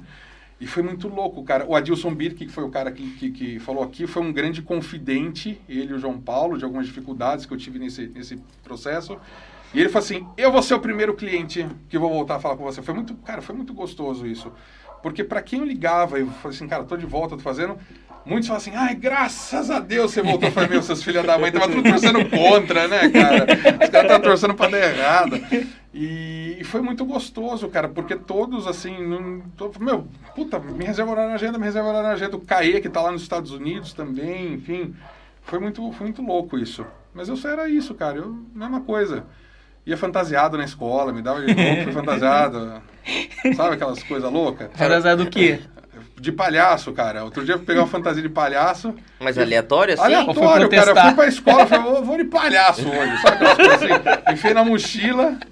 Aí da dona Leila indo pra escola, cara, ligaram pra ela lá, falei, meu, que, que loucura é essa? Sua mãe nem sabia. Nada, cara, eu voltei e comecei a fazer palhaçada pra turma na escola. Frontal direto. Nossa, total, cara, total. Que da hora, cara. total. Você pensa em fazer conteúdo digital? Eu penso. Por quê? Porque hoje bastante gente, na verdade em todas as áreas hoje, né? Qualquer área que você for, moda, coaching, qualquer coisa hoje as pessoas estão fazendo, né? Então, cara, com essa, com essa, acho que a pandemia acelerou muito isso, Sim. né? Então, acho que assim, quem não está no digital não existe, né? Entre aspas. Então, acho que é uma migração que vai acabar acontecendo. Sim. Ela vai acabar acontecendo. Tem muita vontade de fazer. curso, tem muita gente Dentro da área mesmo, de é, carreira executiva, é, o cara né? Assim, não sair da área. Um, não, na área, cara, na área, imagina. Então, você não quer dar um curso de, sei lá, de, de, de consultoria de carreira, ah, você não pode dar um curso de, de, como montar um currículo, de como mexer no LinkedIn, de como... Então, assim, tem tanta demanda, cara, que eu preciso parar uma hora para fazer isso. É, é um negócio de louco, porque assim, quando você para pra pensar em influência, né? Você pega uma pessoa que tem, tipo, vamos, vamos supor que a pessoa tenha... Que jogando números, né? Não estamos fazendo estudo de mercado. Mas a pessoa tem, vai, 5 mil pessoas no Instagram, que hoje eu tava ouvindo o Pedro Sobral. Não sei se você já ouviu falar. Ele é do tráfego pago, né? E ele estava falando da primeira vez que ele viu que ele poderia ganhar dinheiro com isso. Ele falou, cara, eu tinha. Eu não lembro se ele falou 5 ou 10 mil agora, mas vamos dizer 5 mil pessoas. Falou, eu vi que se eu vendesse para 5% das minhas pessoas a mil reais, eu ia ganhar uma grana. Uhum. E daí, tipo assim, por exemplo, o cara tem 5 mil é, pessoas, 5% do, disso é 250. Se ele faz um curso a mil reais, ele vendeu para 250, ele fez 250 mil reais. Uhum. Tipo, é muito dinheiro. E daí Sim. ele foi onde ele começou a desenvolver. Que ele falou, quando eu criei o parei de dar aula só dentro de sala. E eu comecei a criar o conteúdo, e daí ele fala sobre a responsabilidade, né? Claro. E eu comecei a criar o conteúdo, foi potencializou minha carreira. Porque daí eu consegui até estudar coisas que eu não consegui estudar antes por causa do recurso financeiro, chegar a lugares que eu não tinha chegado e daí ganhar mais dinheiro ensinando pelo conteúdo digital. Então, assim, é, é incrível, né, cara? É muito louco, cara. Acho que abre portas e chega a lugares que a gente não chegaria, né? Uhum. Mas para você, assim, que tem o, o tato, contato pessoal, você acha que muda alguma coisa? Muda, né, cara? Muito, né? Muda. Porque você tem, você não tem o um contato com o seu cliente ali acompanhar o resultado dele, né? Cara, assim, a gente fala muito de tem uma coisa na, na neurolinguística que a gente fala da fisiologia, né? Que é como você está sentado, como você respira, a velocidade com que você está na tela. Imagina que na tela hoje eu só tenho um pedacinho aqui, né, no, no computador. Então você perde elementos interessantes que estão acontecendo no contexto. Então aqui uhum. eu sei que você está chacoalhando a cadeira, aí eu também vou lá chacoalho, junto, então você não sabe quem começou primeiro, vamos embora. Então tem coisas que você não tem. Então Sim. acho que você perde algumas informações, alguns filtros que são importantes. De repente você faz uma pergunta, você viu que chateou, porque de repente você mudou a tua postura na cadeira, você mexeu o pé, alguma coisa aconteceu. E no digital você não vê isso. Sim. Né? Então, assim, a própria máscara, né, cara? Então, por exemplo, tem pessoas que quando mentem, mexem o cantinho da boca. Ou quando ela vai dizer uma coisa desagradável, você vê que ela mexe a ponta do nariz, você vê que ela mexe.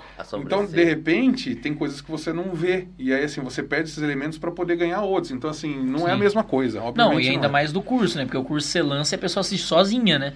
É. Tipo, você, não, você não tá vendo, né, a pessoa. É, tem, que é. ser uma, tem que ser uma estrutura diferente, né? É, eu acho que assim, não dá. Eu, eu não lançaria um curso assim com um monte de conteúdo gravado e deixaria lá. Assim, talvez eu faça isso, mas hoje você perguntar pra mim, gostaria, não, eu gostaria de fazer uma coisa que não seria Online. uma coisa híbrida, online, Legal. ao vivo. Legal. E, e, assim, o cara traz a dúvida e todo mundo arrebenta lá de achar uma solução. Ó, tem essa ferramenta, vamos fazer isso, vamos correr atrás disso. Testa lá e semana que vem a gente fala de novo, você me conta como foi. Ah, legal. É, Então- tipo, tipo, é, é tipo uma ideia é, que a gente não pode usar nomenclatura, porque é, é, é- é patenteada, mas tipo uma ideia do mastermind. Monta uma sala, É, você é o, é o dirigente, vamos dizer, ali, né, da sala, você é o, o gestor da sala, Isso. e daí abre e começa a fazer ali, colocando os problemas das pessoas. Cara, isso é incrível. É incrível. muito bacana. Incrível. Porque na realidade, né, cara, e se tem uma coisa que você não consegue fazer, gente, não sei. E começa um a aprender com o outro tam- Pô, também. O grupo tem uma força muito bacana, Sim, né? Que sim. o grupo explode junto. Às vezes né? você foi lá para O cara foi lá esperando ouvir alguma coisa de você. Escutou do outro. Na hora que o outro comentou, ele já. Caramba, é isso. É?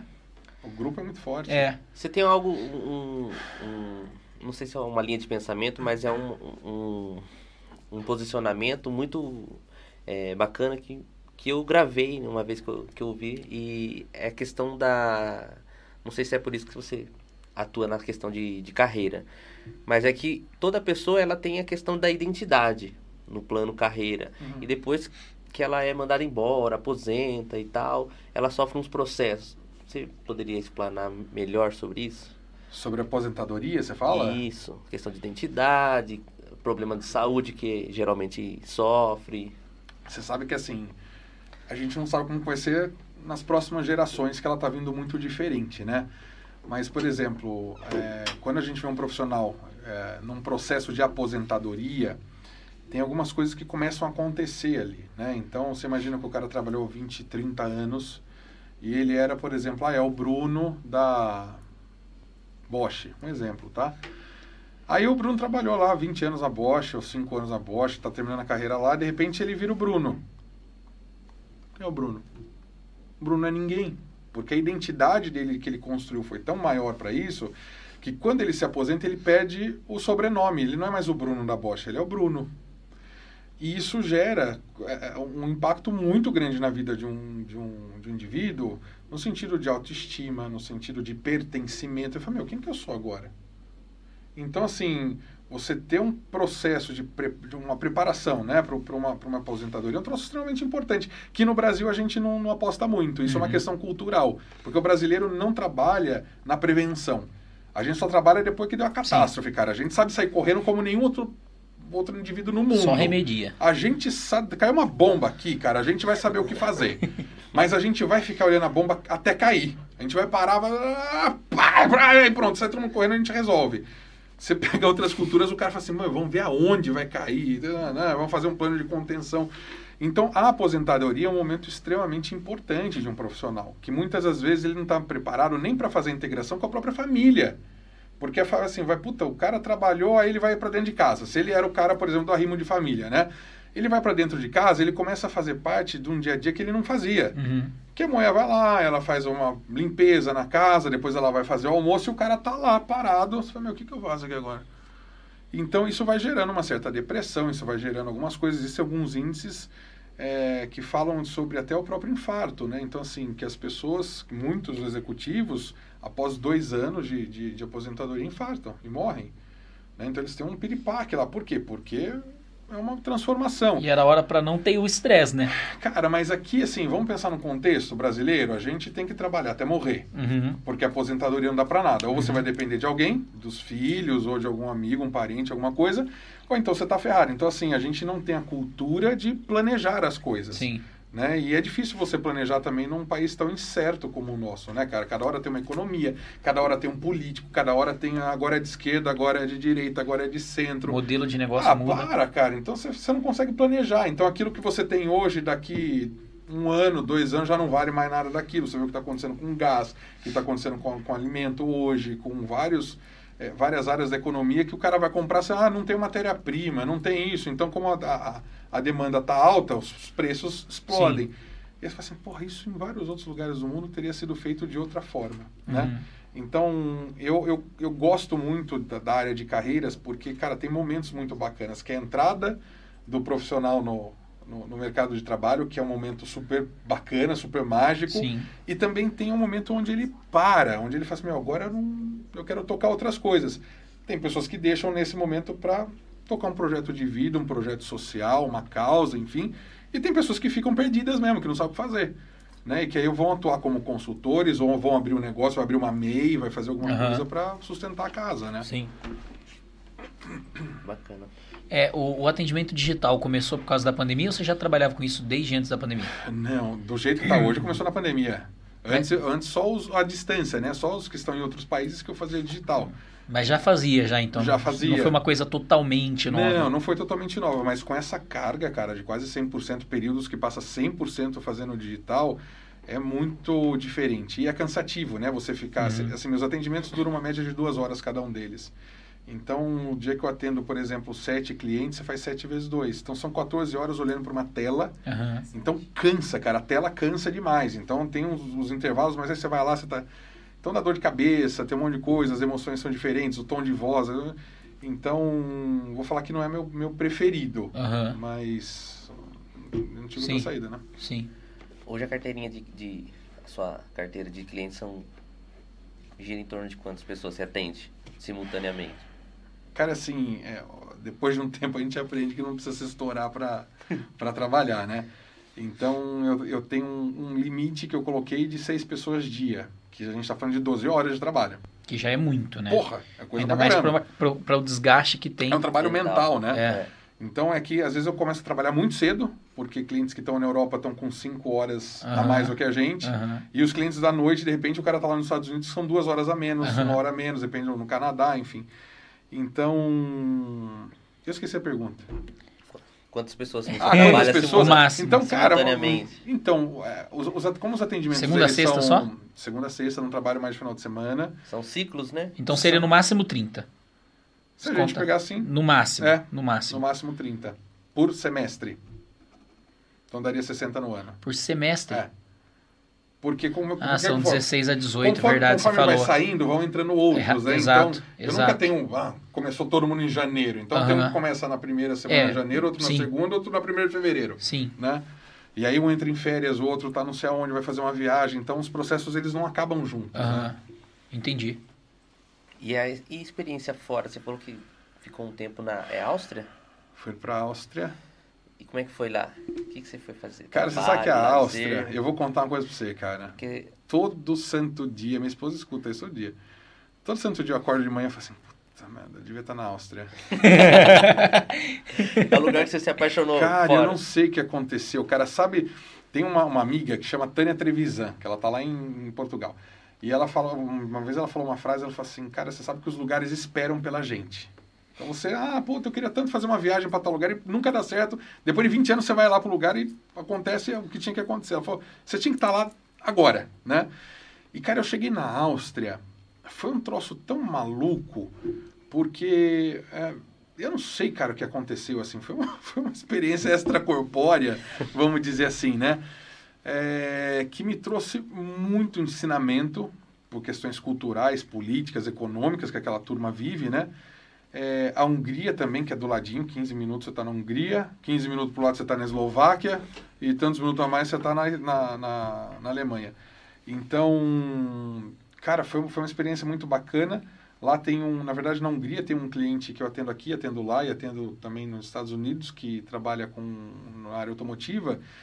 E eu fiquei numa cidadezinha super pequenininha na Hungria, super fofa, cara. Cidade, assim, fantástica. Até, até perguntei pro cara como é que tá a cidade agora, depois de pandemia. Ele falou, cara, muita coisa do que você viu aqui não tem mais, porque fechou, os pequenos comércios fecharam. A gente não sabe se ele faliu, o que, que aconteceu, mas daqui a pouco isso volta, né? E foi muito bacana, porque é o que você falou, da, da- de você viver um pouco da localidade, entender um pouco de costumes, hábitos, Uhum. para você conseguir direcionar alguma coisa. Porque o brasileiro é diferente de qualquer outra pessoa do mundo. Né? Às vezes a gente acha que as pessoas têm que ser eufóricas como a gente, tem que acolher como Sim. a gente. E tem lugares do mundo que um simples olhar já é um cumprimento. Você não precisa fazer mais nada. Você não tem que tocar na pessoa. Aqui a gente gosta de abraçar e pular junto, de É. dar um luta. Pô, A Europa não tem muito disso, né? não, cara, não tem. Eu lembro de Então, uma vez que eu tive uns, umas palestras vocacionais na escola e veio um, um rapaz que ele era engenheiro de alimentos da Tetra, Tetra Pak, né? Tetra, Tetra Pak. Falhou aqui. É isso aí. E ele, eu não lembro se a Tetra Pak é Suécia ou Suíça, é alguma coisa assim. Mas ela para lá é numa região fria. E daí ele disse que foi ele e a esposa para lá, porque a realidade é outra, né? Ele foi, ele foi para um cargo que a realidade levar a esposa, a, a empresa paga a academia da esposa, a empresa paga para a esposa fazer cursos personalizados. É, é outro nível ele contando. Só que mesmo com tudo, toda a estrutura que a empresa garante para eles, ele falou assim que foi chocante porque aqui você ia para casa de alguém todo final de semana, é, aqui tinha sempre um lugar diferente, aqui você fazia amigo muito fácil. Ele disse quando você chega lá, cara, primeiro por causa do frio. As pessoas elas não vivem tanto na rua igual É no isso. Brasil. Isso. Ele falou, segundo, que elas não têm essa receptividade que a gente no Brasil tem. Ele falou, então, para fazer um amigo, fazer uma amizade, mesmo trabalhando, alguém do trabalho, demora para fazer Ah, isso. Não é ah. igual aqui. E daí ele fala que eles tiveram, assim, problemas enormes no começo, porque era só os dois. Era só os dois. Eu não sei na Áustria como é que é, mas lá é bem fechado. Super fechado. E você sabe que eu fui pra lá sem a autorização do meu cliente. Meu cliente nem sabia que eu ia pra lá. E ele, na verdade, até hoje ele não me pagou essa viagem. Porque. porque o que aconteceu? Hashtag. Hashtag, né, que apareceu um Fica a devendo dica. semana passada, né? Mas eu fui porque eu queria ir. Porque o que aconteceu? O cara tava lá expatriado, tá lá até hoje. É, e essa questão do frio é muito louca. Porque assim, o sol faz muita diferença na nossa vida. Muita Uhum. diferença. Então o cara tá lá, você imagina num, num país onde você tá aqui quatro meses do ano, cinco, você tá no inverno, são temperaturas que não são tão agradáveis como as nossas, mas chega a fazer menos 20. E no período que está no inverno, quando é duas e meia da tarde, no máximo três, já escureceu, como se fosse oito horas da noite aqui pra gente. Então fica uma coisa bucólica, cara. As pessoas não vão pra rua. Aí você imagina um cara que não é daquele lugar, que já não tem os amigos, não tem ninguém, o cara tá lá. Então, o que que, o que que eu acabei observando? Que o cara começava a ciclar. Ou seja, chegava num período do ano, chegava em fevereiro, na verdade começava isso em, em dezembro, mas em fevereiro tinha um ápice, onde ele entrava num esgotamento emocional muito alto. Né? Chegava num burnout, aí, num esgotamento muito alto. Isso aconteceu por dois anos seguidos. No terceiro ano, eu falei assim, cara, eu vou para lá. Eu preciso entender o que está acontecendo lá. E a gente já tinha identificado o que era isso. Mas eu queria garantir que ele passasse por um processo menos impactante naquele período. Sim. Eu falei assim, preciso entender qual ferramenta que eu vou colocar lá. E aí eu falei assim, aí eu aproveitei e falei, meu, vou aproveitar e já visito uns outros que estão lá, né? Na, na França, enfim. E foi um troço muito maluco, cara. E fui aprender com ele a viver naquele negócio. Adorei. Ele falou assim, é, você chegou aqui e parou de nevar. Eu falei, pô, vem aqui pra querer ver cair neve, cara. E eu falei, cara... Mas foi muito bacana, cara, porque é, se aprende muita coisa, né? Sim. Muita coisa. Eu sou muito e, grato. E a Expresso, cadê? Vamos dar um. Né? É, O que, que aconteceu agora? Não, a Expresso é a pizzaria. Ah, é? é a nossa É, a Expresso parceira. 91 é patro, patrocina o programa. Que coisa linda, gente. Show de Cara, bola. eu vou falar pra você. Você já comeu pizza de lá? Não, A hora que você Não vai- comeu? não. você vou falar pra você. Eu compro da concorrente, mas não vou falar de onde é. Você sabe. É, é, a origem é da mesma, viu? Ah, é? É, Ah, não vou então abrir tá. muito aqui, mas. Ô, mas eu posso falar um negócio pra você, é melhor. É mesmo? Você vai experimentar, Você é o vai segundo ver. que fala isso pra mim. Você vai ver. Você é o segundo. E eu vou te, e posso te falar, eu também comprava só na concorrente. É mesmo? Eu tenho um amigo E não é Gustavo. porque patrocina a gente, é porque um dia eu fui na casa do pastor lá da igreja e a gente comendo, ele pediu. E eu comi, eu falei, e eu morei a vida toda aqui. E eu, como costume, né, a família sempre comprou até antes de existir. é, nunca fui te pedir. Daí eu comi aquele dia. Depois daquele dia eu falei, ah, não, pode parar. Não vou, na- na- não vou mais na parar. PN mais. Não, sem contar. sem... muito melhor que a PN, muito melhor que a PN. É meu cliente também. Muito. É que é todo cliente dele. Ó, já tá ligando lá. Não, é. Não, é, é muito. Ô, Bruno, ô, dá um corte no microfone aí pra nós. Pera aí.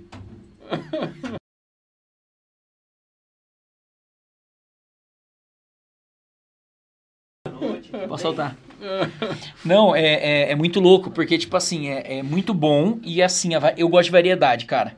Então você chega lá, você, você tem seis tipos de massas diferentes para você escolher. Não tem uma massa. Eu não sei se eu vou lembrar todas. Eu sei que tem biscoito. A normal, biscoito, massa fina, ah, integral. Ah, e daí tem uma outra que é de grãos lá, mas assim, é uma variedade muito grande. Eu não sei qual que ele vai pedir hoje. Tem uma deles, cara, que é. Jogando conversa fora agora, né? Que é o que eu falei, aqui é conversa de mesa de bar. Você tá falando de empresa do nada. Só uísque ninguém me ofereceu. Aqui, né? a gente não tem alcoólicos. e tem uma deles lá que é frango em cubo, catupiry, frango em cubo defumado, catupiry original e fatia de bacon.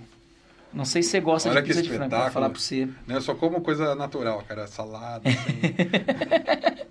Não, é incrível, é incrível. Ô, Bruno, alguém já mandou pergunta aí? Vocês mandaram pra mim aqui? Então vamos lá, vamos, pegar um pouco, aproveitar que o Bruno deu uma saída.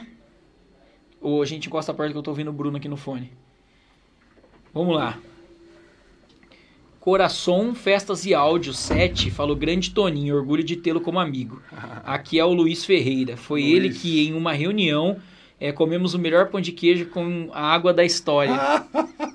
Foi mesmo, cara. Esse cara me sai de São Paulo, vem pra Campinas, vamos fazer uma reunião. Aí eu falei, porra, vou levar o cara lá. Levei o cara lá no Royal Palm Plaza, né? Falei, Aham. nossa, vou impressionar. Aí chegou lá, no... olha que que inexperiência, né, cara? Vamos pedir, pedir um pão de queijo. Eu falei, vai tomar com o quê? Eu falei, não, pode ser água. O cara falou, cara, pão de queijo com água, cara. Ô, E foi mesmo, e ficou foi, água mesmo? cara, ficou, cara. Puta troço asiático, cara. E ele virou cliente. Não, o Luiz é um amigo, Ah, é cara. ele, amigo, ele, já- era um, era ele amigo. era um amigo de, de um projeto aí, é, de Aham. empreendedorismo. O Luiz era um. É um queridaço, Maravilha. mas ficou o pão de queijo. Tem aqui, esse aqui é o nosso espectador mais assíduo, é o espectador que tá em todos, cara. É o Rick Albert. Ele perguntou, Toninho, você acha que para inibir esse processo de banalização do coach, cabe uma regulação? Cabe, cabe. Mas regulação do governo? Não, cara, você tem uma regulamentação de um órgão que regulamente, por exemplo, como um CRM, que você Legal. tem uma regulamentação. Isso seria muito, muito bacana, muito relevante. É claro que essas grandes instituições que formam Ia milhares o de negócio, né? pessoas não, não, não, não- não apoiam isso. Aham. Mas eu acho que deveria ter sim. É porque Sou- eles é interessante, lógico, né? É interessante que sai qualquer coisa lá. Mas é, é muito complicado, porque a regulação, ela resolve um lado e atrapalha outro, né? Porque também, geralmente, por exemplo, se vira uma, se regulamenta o negócio, a, tecnicamente acaba virando algum, algum. cria alguns centros, né?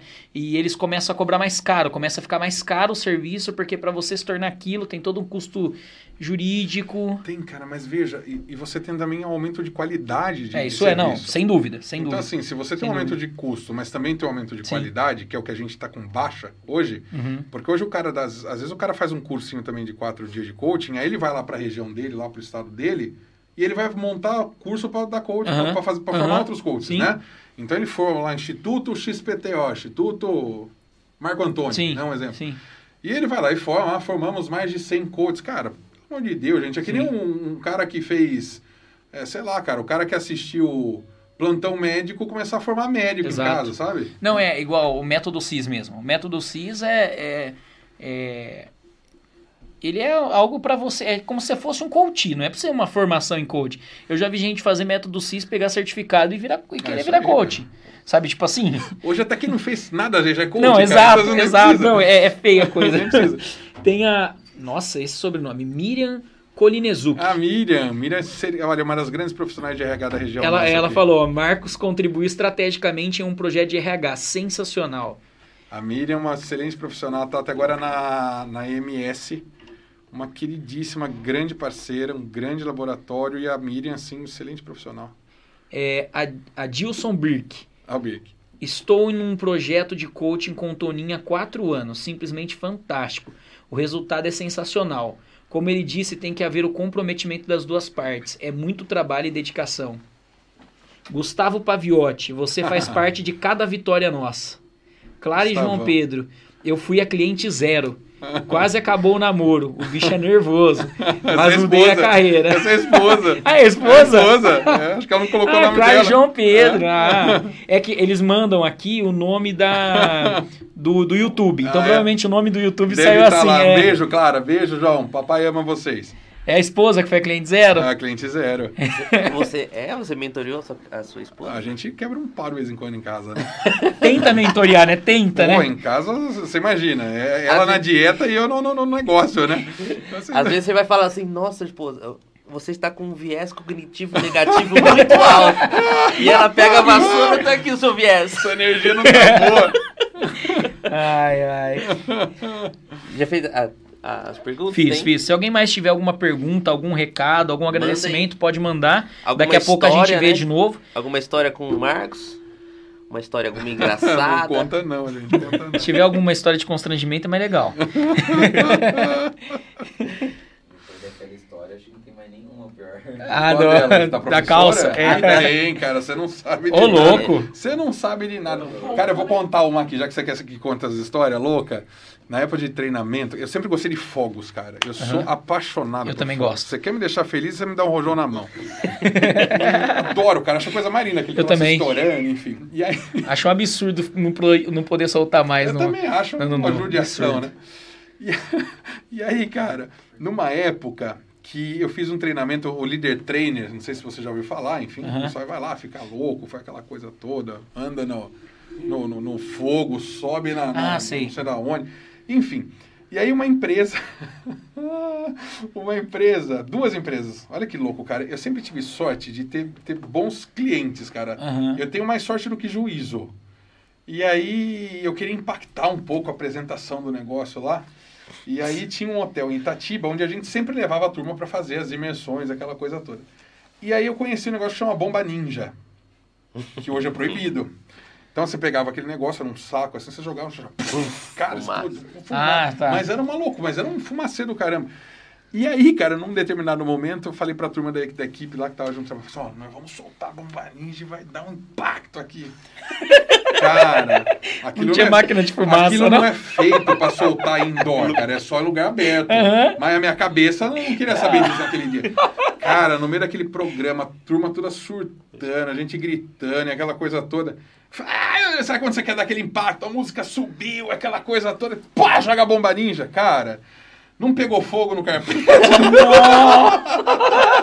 Foi uma correria pra pagar, cara. E tinha um vaso, tipo um vaso, assim, um vaso grande, assim. Eu falei, caraca, cara, o que, que nós vamos fazer? No meio do troço pegou fogo, abriu um rombo.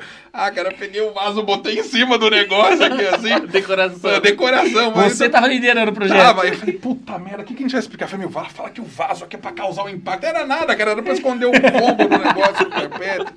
Tem, tem muita coisa, Que cara. loucura. Tem muita Esse coisa. tipo de treinamento aí que você pisa na brasa, né, tal, você já fez. Já. E é bacana? É bacana, cara. Tipo é assim, bacana. vale a pena? Cara, é assim, vai muito no momento que você quer e do que você tá buscando. Aham. Né? Eu acho que assim, tudo com bom senso é bacana. Sim. Né? Então, assim, ah, pô, eu quero ir, eu quero fazer, vai ser bacana. E eu acho que é bacana mesmo. Acho que tem que fazer. É, os desdobramentos disso acho que é um pouco perigoso, que é um pouco dessa história que a gente fala. A turma Aham. sai querendo fazer, né? Ah, andar na brasa, por exemplo. Pô, você aprende. andou? Você aprende como. Andei. Você aprende como é que é aquele negócio de andar na brasa. Então, assim, contando os segredos de bastidores, né? É. Você tem um tipo de madeira específico Ah. e você prepara aquela brasa. Então, assim, estava o braseiro lá com, com, a- com, com a, a lenha lá, o troço lá tá chapiscando. Você tem que dar uma polvilhada de, de, de terra, de areia ali. Entendi. Porque o que acontece? Às vezes o cara tá no treinamento lá, ele tira o sapato dele, e aquele nego que não usa meia, que tá com aquele pé colando, sabe aquela coisa? Aí gruda madeira. Cara, gruda madeira, gruda brasa, gruda Hum. fogo, gruda tudo naquele troço lá. Então você tem que estar o Você tempo... pisa na terra antes de pisar na. na Não, você, você joga mesmo Na- coisa na na, na, na- lenha lá, no- na brasa. entendi. Aí pega Porque assim, aquilo é uma grande metáfora. O bacana não é você falar assim, nossa, eu andei na brasa porque eu Aham. desafiei o fogo. Não é isso. Então, o, o que, que aquele braseiro está significando é um grande obstáculo na sua vida, algo que realmente te dá medo, que pode te ferir, porque tem gente que sai realmente com bolha no pé daquele troço e, e tem gente que sai até pior.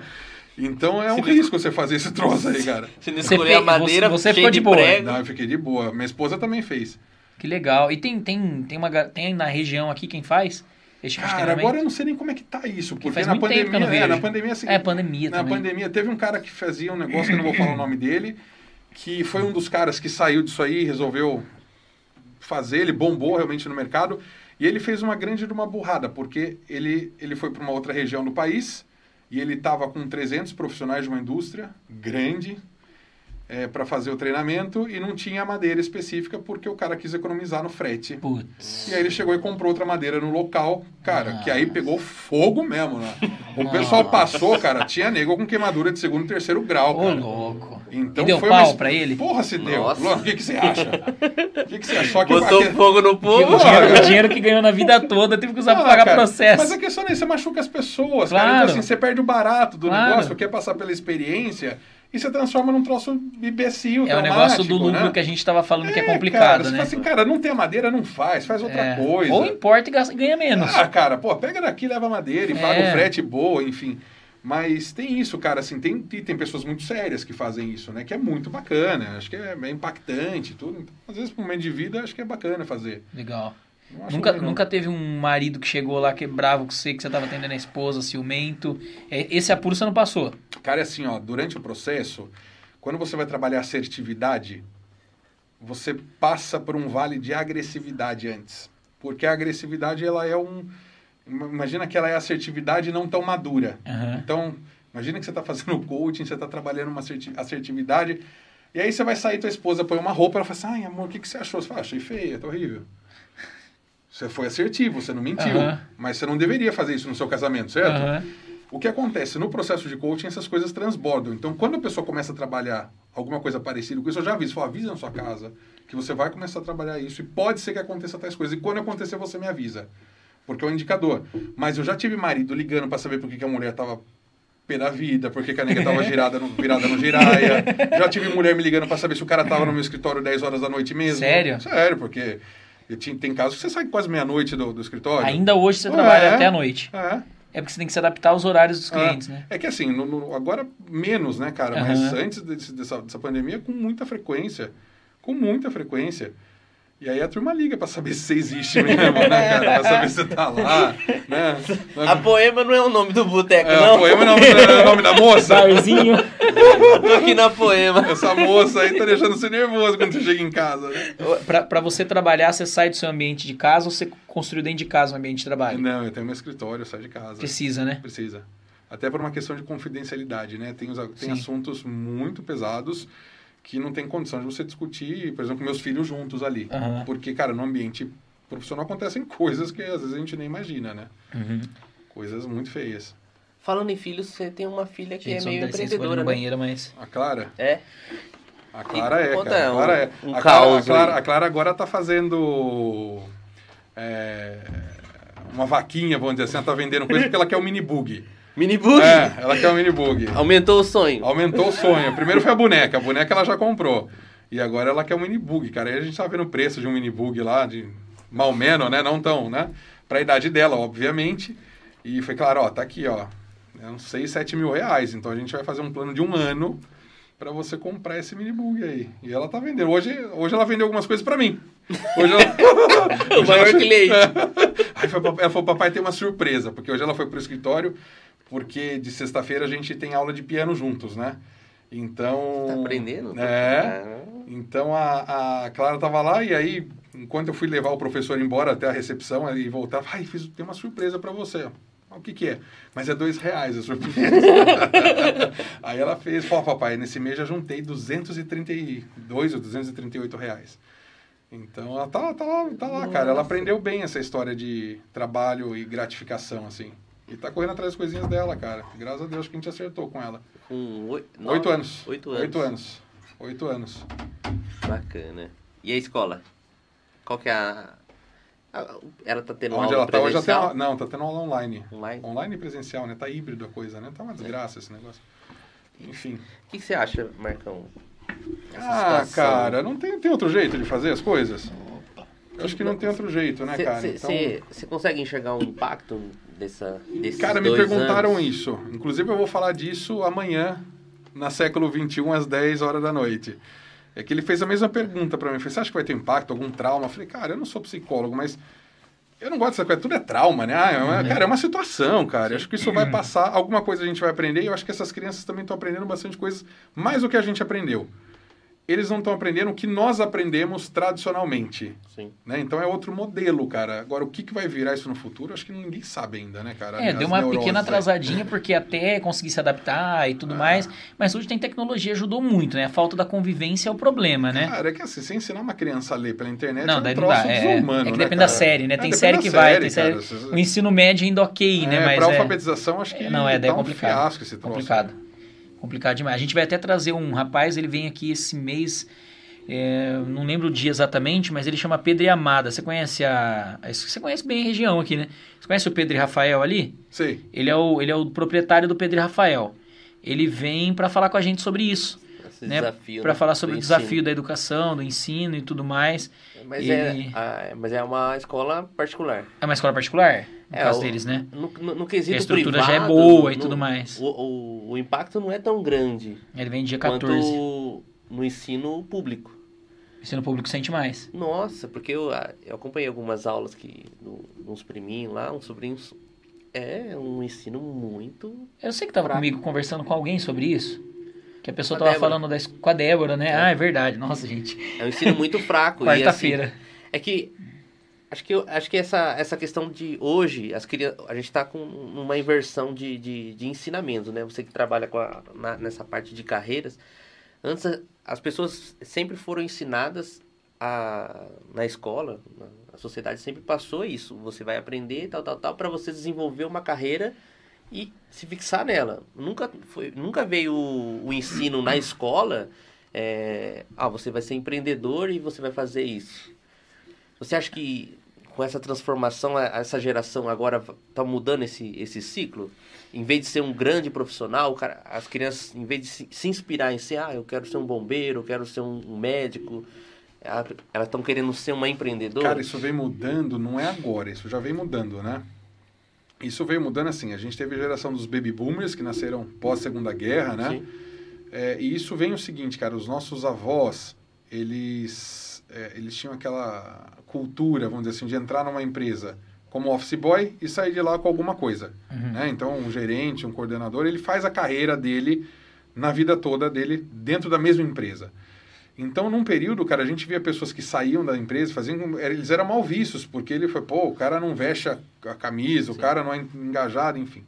Aí o que, que acontece um pouco na nossa geração? A gente já viu os nossos pais serem mandados embora do emprego.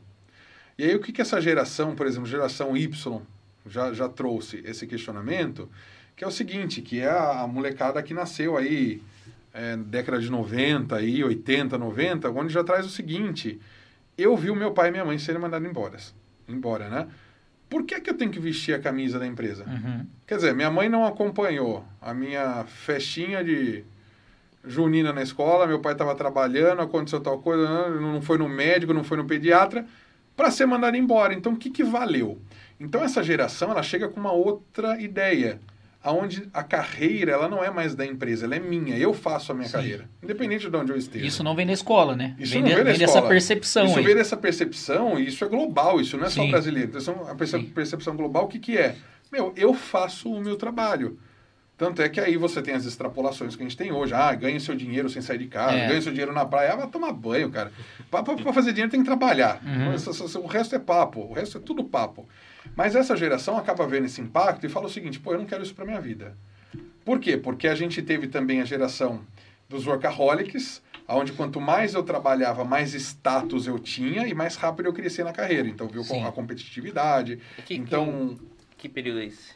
a gente está falando. A gente está falando já dessa década de. Porque, assim, uma coisa é o que está acontecendo com os pais e outra coisa que está acontecendo com os filhos, e a outra coisa é na geração que está transitando aqui. Né? Sim.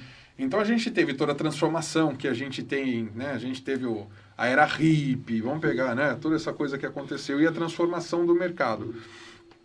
Quando a gente tem aí na década, final da década de, começo da década de 80, foi quando começa esse esse movimento, né? Essas, essas crianças nascerem, que é um pouco da nossa nossa época e depois que você tem o seguinte, aonde eles entendem que a empresa não é um lugar de realização que a empresa, na verdade, é, um, é uma escravidão. Você está construindo o teu sonho para alguém e não mais para mim.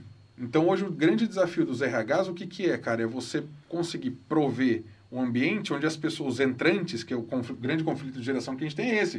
Os novos querem construir com a empresa. E a empresa fala assim, não, você não vai construir com a gente porque o que eu, o que eu tenho já está feito.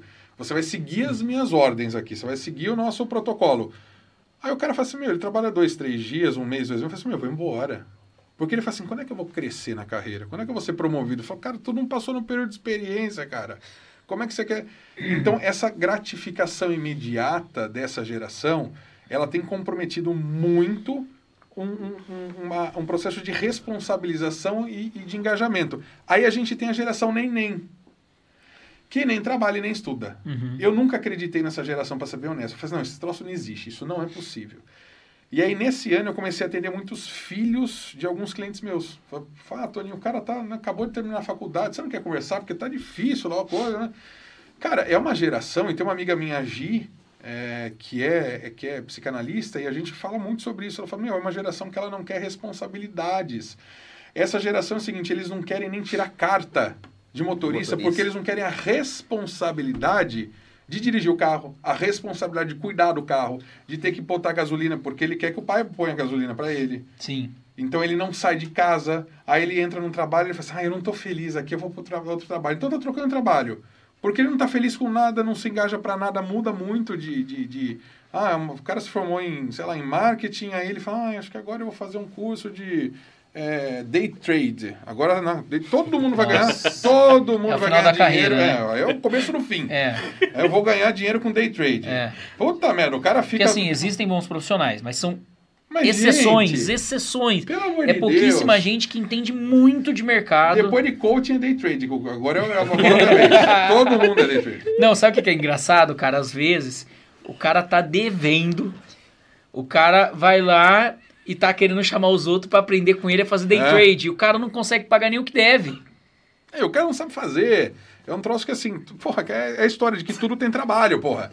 E o que a turma, o que a turma vende é um troço, é outra coisa. Então, cara, são gerações que, por um outro lado, começam a abrir para outros modelos de carreira. Então hoje a gente Aí vai tem- fazer podcast. vai fazer podcast. Aí vai abrir um podcast, cara. Aí aparece aqui, né? Vai pedir pizza pros outros, entendeu? Vai cuspir no, na máquina de café. Você menosprezou Olha, nem, nem o café. peguei, cara. Você tá louco, velho. Uma pandemia, o nego vai lá, dá uma sopradinha Verdade, na eu nem xícara. vi que o café tava bo- aí. Ó, o café. Tá louco, velho. Ai, meu Deus do céu. Mas é isso. Mas e o. É, aí até perdi o foco. E, e daí cê, e essa transição é normal, é natural? O que. O que que é do- do- da- das, das gerações? Isso. Cara, é, um- é uma evolução, porque o mercado de trabalho também está evoluindo, né? O que, que a gente espera é que não tenha mais emprego no futuro, você tenha trabalho. Uhum. Então, isso é uma coisa que também é você, o cara que termina um curso hoje, o sonho dele, o que, que é? Cara, ah, eu quero trabalhar na minha área. Só que ele se formou, sei lá, em, em marketing, ele acha que ele tem que ser analista de marketing. Uhum. Aparece uma vaga lá de analista de comunicação, ele já não quer, porque ele não se formou para aquilo. Aí o cara não quer fazer. Então, assim, é, é uma questão de adaptação e entender o mercado. E, cara, vai ter vai- trabalho, vai ter, porque sempre vai ter trabalho, Sim. né? Mas a gente também tem uma revolução que agora é a revolução digital que a gente está passando. Aonde a gente teve a revolução industrial, onde o homem nas grandes produções foi substituído pela máquina para fazer as grandes produções e Uhum. agora está sendo substituído por robô. É. Só que a culpa disso também é nossa, Sim. ser humano. Por quê? Sabe aquele cara do telemarketing que você ligava para cancelar um cartão de crédito, ou que você ligava para pedir um serviço que te atendia mal, o cara desligava o telefone na sua cara, o cara não dava informação, Sim. aquela coisa. Hoje tem uma robô, tem uma URA. É. Aí eu falo assim, porra, então em vez de ter 3 mil funcionários, agora eu tô com 400. Sim. Ai, nossa, tem um desemprego. Tem, cara, vocês não atendiam o cara direito. Exato. Tem lugar que não tem mais garçom, cara. Você vai lá, pede no tablet, só tem alguém que entrega, sei lá de onde que aparece a comida. Inclusive na Áustria, por exemplo, eu fui num lugar que era um, chamava Roller Coaster, o, o, o, o restaurante. Uhum. Cara, o, o negócio inteiro era uma... A, a mesa tava aqui, aí tinha um trilho de montanha-russa, assim, e você fazia o pedido no tablet e teu pedido chegava num- numa montanha, Que num da carrinho. hora, cara. Parava ali, e aí você pegava a tua comida, o carrinho ia embora, voltava pra lá, pegava as outras coisas. Então, assim, É só cozinheiro. é, cara, olha que louco ali. isso. Né? Então, assim, dono. eu acho que é a própria evolução. O que a gente vê dura agora que não é- tem como retardar, né? Tem Não, gente que isso já fica foi. querendo brigar Isso com já isso. foi. Não tem como brigar com isso, Não. cara. Faz hoje- parte. É, E é um desafio é bom. gigantesco, né? Pro governo, como é que vai o que a gente tem agora é essas assim, ó. pessoas? A gente tem a Porque revolução. tem trabalho. É de Não, esquerda, trabalho sim. tem, cara. Como é que o governo vai Puta fazer? que pariu, agora vai o governo, estudar, irmão. Ele vai fazer, cara. Eu falo Pô, porque assim. O cara é assistencialista, né, cara? pelo amor uma de Deus, velho. Puta que pariu. Você abre a carteira, com a tem lá ProUni. É que ele tem tá Bolsa ele- Família. Ah, o cara vai lá, pede uma pizza, não paga pizza, né, cara? Ele acha que tanto tem que ficar provendo aqui. Não, eu falo. Mas- Não, na verdade, na verdade Porque eu acho hoje- que quanto menos ele pôr a mão, melhor. Cara, é Então, assim, ó. é Pra porque- quem, pra quem precisa, Sim. ok, mas assim, é, o, que, o que muitas vezes acontece quando acontecem essas coisas é o governo. O problema é quando o governo vem querer, por exemplo, trazer uma regulação de mercado pra fazer o cara ter. é, não ter tanta máquina, não ter tanta agilidade, ter que contratar o funcionário, daí o produto fica mais caro, a gente paga mais caro, dá tudo errado. As pessoas têm que inovar, Não, né? Mas eu falo assim, mas o poder é, moderativo disso é o Estado. Hoje, assim, na questão de. Mas o que você acha que o Estado tem que fazer o quê? Não deixar a revolução digital acontecer? Não, claro que não. Eu falo assim. Na capacitação de pessoas. Isso. Aham. Mas, Porque- cara, ó, vou falar uma coisa. Aí, Porque- aí é mais, por- mais porque- polêmico ainda, Então, hein? porque daí a transi- essa transição é, de substituir a pessoa é porque essa pessoa, essas pessoas não estão altamente capacitadas Não, às aquilo. vezes a pessoa não quer, tá, cara? Isso. Também esse é um tem ponto. Sabe por quê? Porque, É, quando, é um ponto. porque assim, ó, quando eu não tinha nada pra fazer, eu fui lá descobrir alguém que revendia livro, uma distribuidora, peguei livro, comecei a revender livro. Quebrei por causa de inadimplência lá atrás, não deu certo, fui lá para pro YouTube, aprendi a arrumar celular.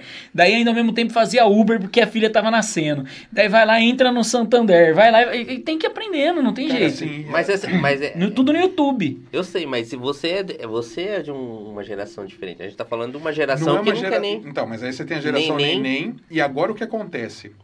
Os nossos filhos, eles não terão concorrentes. Grava isso aqui que eu tô falando, eles não terão concorrentes, porque essa geração que tá agora que não quer saber de nada, Ah, sim. cara, são, são profissionais medíocres que vão se formar aí, e a hora que você tiver profissionais realmente qualificados, cara, Aham. essa turma vai ter emprego, Acabou, vai acabou. ter emprego. Acabou. Então hoje o que, que você tem assim? Puta, tá entrando a- a- a- os robôs, certo? Uhum. Então você imagina numa linha de produção, robô. Ah, o robô vai substituir alguém. Claro, mas alguém tem que programar esse robô. Sim. Sim. O mesmo cara que fazia aquilo, se capacitado ele for, ou for atrás de capacitação, ele pode ser o cara que vai fazer a programação do robô, porque ele sabe também manualmente como faz aquilo. E isso é importante também. Só que acontece, cara, o cara espera, muitos deles esperam que a empresa pague um curso para ele fazer isso. Sim. Então o cara tá num modelo que a carreira é da empresa, não é dele. Aí a empresa não paga, põe e dá um pé na bunda dele, ele não consegue se recolocar no mercado, não porque ele, ele tá ultrapassado, porque a idade dele, etc. É porque o cara não tem capacitação técnica para fazer o trabalho, porque ele não quis Sim. se desenvolver. Porque ele espera tudo que hoje, cara, hoje é o que você falou, hoje a gente aprende as coisas no YouTube. Você tem o Senai que tem cada, cara, o Senai é um Tem um, é, espetáculo. o FGV da curso de graça, Harvard Pô, da curso gente, de graça, tem um monte de gente dando curso de você vai, graça. Você vai ter MIT da curso sim, de graça. sim. Né? Então, assim, cara, é questão de correr atrás. A gente nunca teve tanta informação disponível Exato. como tem hoje, e a gente também nunca teve tantas pessoas desinformadas como a gente tem hoje. Sim. Porque a turma não quer saber de fazer as coisas. Todo mundo quer achar a fórmula mágica. Seja no marketing de rede, seja no, no, no- no day trade, seja na pirâmide, seja no golpe, não sei das quantas. Alguma coisa o cara vai Sim. fazer para não querer trabalhar Exato. com aquele sonho que venderam pra ele, que tem aquela, até aquela imagem de um cara, já viu aquelas imagens que o cara tá na, numa cadeira de praia com, com o notebook ligado aqui só de, de, de sunga? Aham. Ah, dá licença, cara. Sim. Pelo amor de Deus. Não. Essa tem que acertar. Hã? Um cartão. Passa um Puta cartão merda, tem que aí, pagar pizza hoje. Mas não é patrocinador, gente, o negócio aqui. Brincadeira. Não tô entendendo mais Você não tem? nada, cara. Eu tô sem, verdade. Toma. Fala sem A alta aí. senha é. Ai, meu Deus. Manda no WhatsApp. Não, é, e, não é, e é uma coisa que é assim. De tudo quanto é idade. Quem quer? Quem quer faz o negócio acontecer. Sim. Você entendeu? O problema é realmente isso que você falou. É que hoje é a lei do mínimo esforço. Ah. Eu não sei se foi porque veio muito tempo de um governo que ensinou as pessoas a serem independentes e acaba criando uma cultura. é, mas hoje as pessoas elas estão sempre esperando que alguém, que, a, que Deus, que o governo, que, nos, Isso. que a empresa, que alguém vai fazer alguma coisa por elas. É isso aí. E elas não, Exato. não fazem por elas mesmas. Pô, meu pai fala que quando ele chegou aqui em Campinas, é, é, o centro da cidade ali, é, a região de Saldanha Marim e tudo mais, ele falou que andava a cavalo, que os cavalos do pai dele pastava, que tinha que acordar cedo, que tinha que pegar, tinha que levar pra não sei aonde. Daí o pai dele foi virando empresário, mas, pô, maior trabalho, entendeu? Hoje o pessoal acha que você vai lá, você abre uma loja no Instagram e pronto. Vai ter, o Instagram bombar, é, tem que ter milhões de seguidores. é, e- exatamente, é, exatamente. Entendeu? É a- o que a gente está fazendo aqui. É, todo mundo, agora, depo- antes da gente fazer, todo mundo ficava com o pé atrás. Depois que a gente começou a fazer, daí todo mundo, nossa, que da hora, e não sei o que tem. E daí, tem, ah, tem que melhorar isso, tem que melhorar aquilo. Pô, tem que melhorar. Mas, cara, a gente fez isso aqui sozinho do zero, não teve técnico, não teve arquiteto, Não, não, o bacana é que teve os nada. caras que falam que tem que melhorar não fazem. Exato. Nossa, eu escutei, mas acho que Exato. você tem que melhorar. Cara, então você não precisa me escutar Sim, então, sim. velho. Vai escutar outra coisa. Sim. Sabe? Vai fazer outra coisa. Vai, vai É tipo- assentar um piso, lógico. para de encher o saco. Uma vai coisa- fazer uma faxina. Uma coisa é Não, igual não é? assim, tem, tem o, o Lucas, o, o Rick também, que é o, o que tava ouvindo a gente, que eu falei que é um espectador assíduo. São, são amigos que chegaram, cara, tal, isso e aquilo, tal, tal, tal. Daí, pô, falta abraço. Ah, então nós vai lá ajudar. Sabe, tipo assim, daí você percebe que, ok. Sim, o cara quer contribuir mesmo, né? Exato. Agora tem gente que sim, o cara não, não- além de não fazer nada, ele não quer ajudar. Entendeu? Só que ele é o crítico, porque ele é muito bom em ser É, isso, entendeu? é, é. Então isso é complicado demais, cara. É a geração de hoje, ela Tem não faz muito- nada e é. tá apontando Tem tudo. muita gente cheia de opinião, tem muita gente cheia de um monte de coisa. né? Especialista de Twitter, entendeu? É, É, é, é nessa pegada. É, isso aí. Muito bem. Bom, acho é isso. É isso? É isso, né? É isso. Pizza chegou. É. Vamos comer, né? É, Não. Os caras já vão comer lá, cara. Ô, mas não, você tá virando, pode- aí vai cair. Põe aqui em cima, era, filhão. cara. Aqui. Não, deixa, deixa esse, esse refri preto aí. Põe só a É. pizza aqui, é só pra gente encerrar só. O chá, põe esse chá aí. Chá, chá. É. Esse aí não paga a gente. o outro também não, mas dá pizza. de alguma coisa, né? Pô, cara, ó, já que todo mundo tá falando, vocês podiam ter uma canequinha dessa pra dar pra quem vem aqui, né? Então, Não é? R2B, essa, essa a gente ganhou. Pô, então, R2B. É, a gente não- também. é, a gente só não tá usando caneca também, assim, nem, nem pra, pra uso da mesa, justamente por causa da questão também do. ah, tem, ah, Do que você fala? do, do- de evitar o, o Do causa do. Covid, entendeu? Você tá de é- sacanagem, né, cara? O outro cuspiu aqui no meu café, cara. não, é ele, é ele. Não era, isso não era pra ser assim. o Isso cara não, vai era, falando Covid, velho. isso não era pra ser assim. Você tá de sacanagem. Isso não era pra ser assim. Tá louco, cara. cara. Eu desacreditei. Falei, esse cara tá de sacanagem. Ele não fez isso. É melhor cara. poeira do que saliva, né? Não, cara. Tá louco, velho. Falei, Não é possível. Você assoprou só em uma ou você assoprou em todas? Eu não Não, soprei cara. a xícara, não. Eu Não, soprei ele o. soprou a, saída poeira. do café, velho. Ele soprou a máquina. Ele soprou. Ele ofereceu o café. Eu falei, vou largar. aqui. Meu Deus do céu. Bom, Brunão, é isso? Bom, o Marcão não vai nem comer a pizza. Gente, nossa, Só pra pizza, Bruno. número 4. Só pra que ele não come. Esqueci de falar o. Você falou, esqueceu, né, cabeção? Ah. Toda vez, né, mano? Esqueci. Meu Acabou Deus a bateria do do meu céu. celular. É, mas na hora que você ligou, tava pegando. o, bom, vamos lá, gente. Vamos comer, né? Daqui a pouquinho. Marcos, é, é isso, Bruno? Eu acho que não, dele que tem que Ah, falar. eu achei ele que você quer- tinha Ele encerrado. quer falar sobre o nosso relacionamento, sei lá. Quantas vezes a gente saiu junto. Você nem brinca com isso aí. É, Deus o livre. cara. É brincadeira. Deus o livre. Ô, ô Marcos, só pra gente. É que tem muito papo, né? Que a gente Tem, queria saber. Bastante. É, então, a sua, sua transição antes de chegar no coach, antes de chegar na, no- na parte executiva, é, qual foi o, o os, os processos, o, o emprego, quando você saiu da faculdade, quando você saiu do curso técnico que você falou? Saiu da escola, foi pro curso técnico, como é que foi essa transição? Até o, o que você atua hoje? Cara, tinha um restaurante da minha mãe.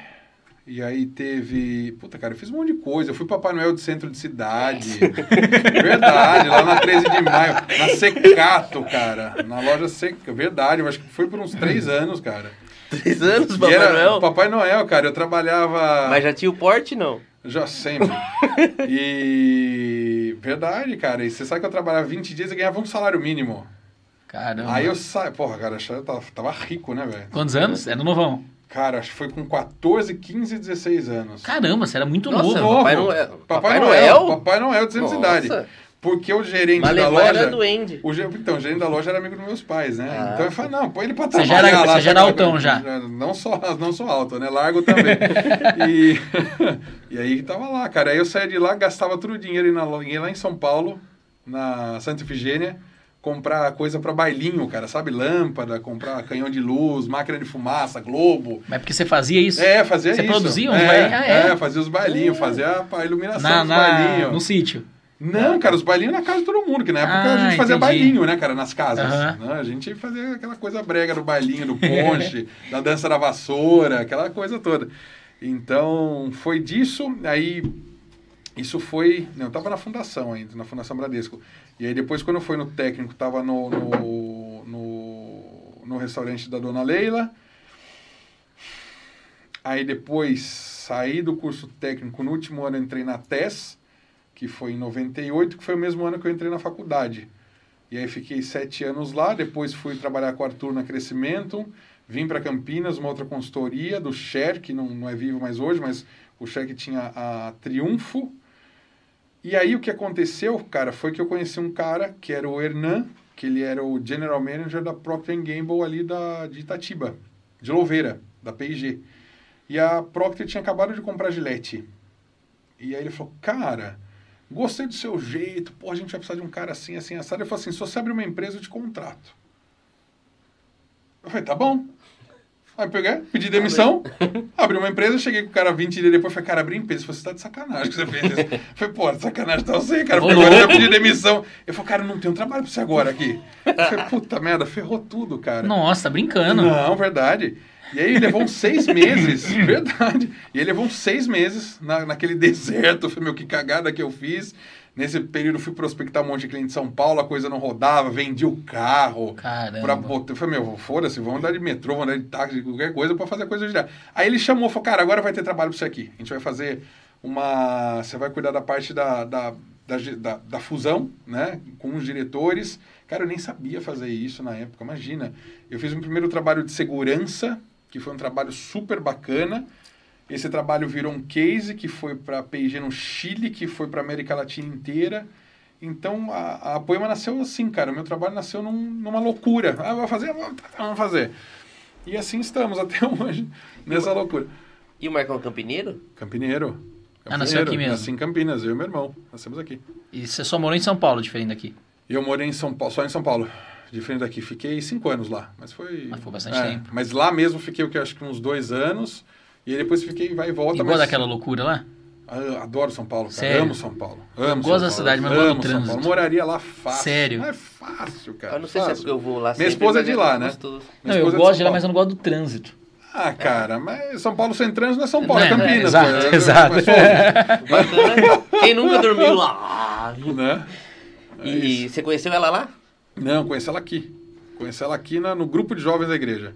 Ah, que. Olha que louco. Nunca tinha ido lá. Tá. Nem era da igreja. Não, a, a, a namorada do meu irmão na época, a Lu, falava, nós vamos fazer primeira comunhão. Aí, eu nem sei por que, que eles foram fazer primeira comunhão. Até hoje a gente não sabe essa história. Por que foram fazer primeira comunhão? É, e aí eu falei, ah, também vou, né, cara? Eu ia segurar a vela. E aí fui lá eu, o meu irmão, um amigo nosso, Marcelo Toboni, e tava a Pérola lá. Aí no primeiro dia a gente se olhou, tá, tá, tá, tá, tá, no segundo dia. E aí nessa época eu era promoter de, de boate. Então eu era promoter do Café Cancún, da Rhodes, do Palicari, que nem existe mais essas coisas, né? Do Palicari e da Alias Beer. Nossa. Nossa, nossa, cara. Então eu vivia na night, de quarta a domingo. e aí a gente começou a namorar na Rhodes, cara. A gente se A conheceu. Lesbier, a Lesbier é conhecida, é onde Lesbier vira era Excalibur, é. depois... Não, Não, não, não. Não. Agora é a loja Verte, de, não é? de loja de, de moto, né? É moto? Ah, lá embaixo, É, nós onde já era é- Verte é, e tal. Ah, isso, ok. Verte, agora é Isso mesmo, agora é loja de moto. Ai, Aham. que louco, cara. Café Cancún Já fez de muita- tudo também, já- né? Nossa Quem vê hoje não imagina, né, cara? Acho que era, foi na Nossa, facilidade, Eu já né? fui até revendedor estrela da Avon, cara, tanto que eu vendia. Verdade. Verdade. Eu tava concorrendo um jantar com o Janequine. Eu falei, "Pô, que coisa é essa estranha, né, velho? Eu falei, vou até parar de vender, porque vai que eu ganho esse troço aqui.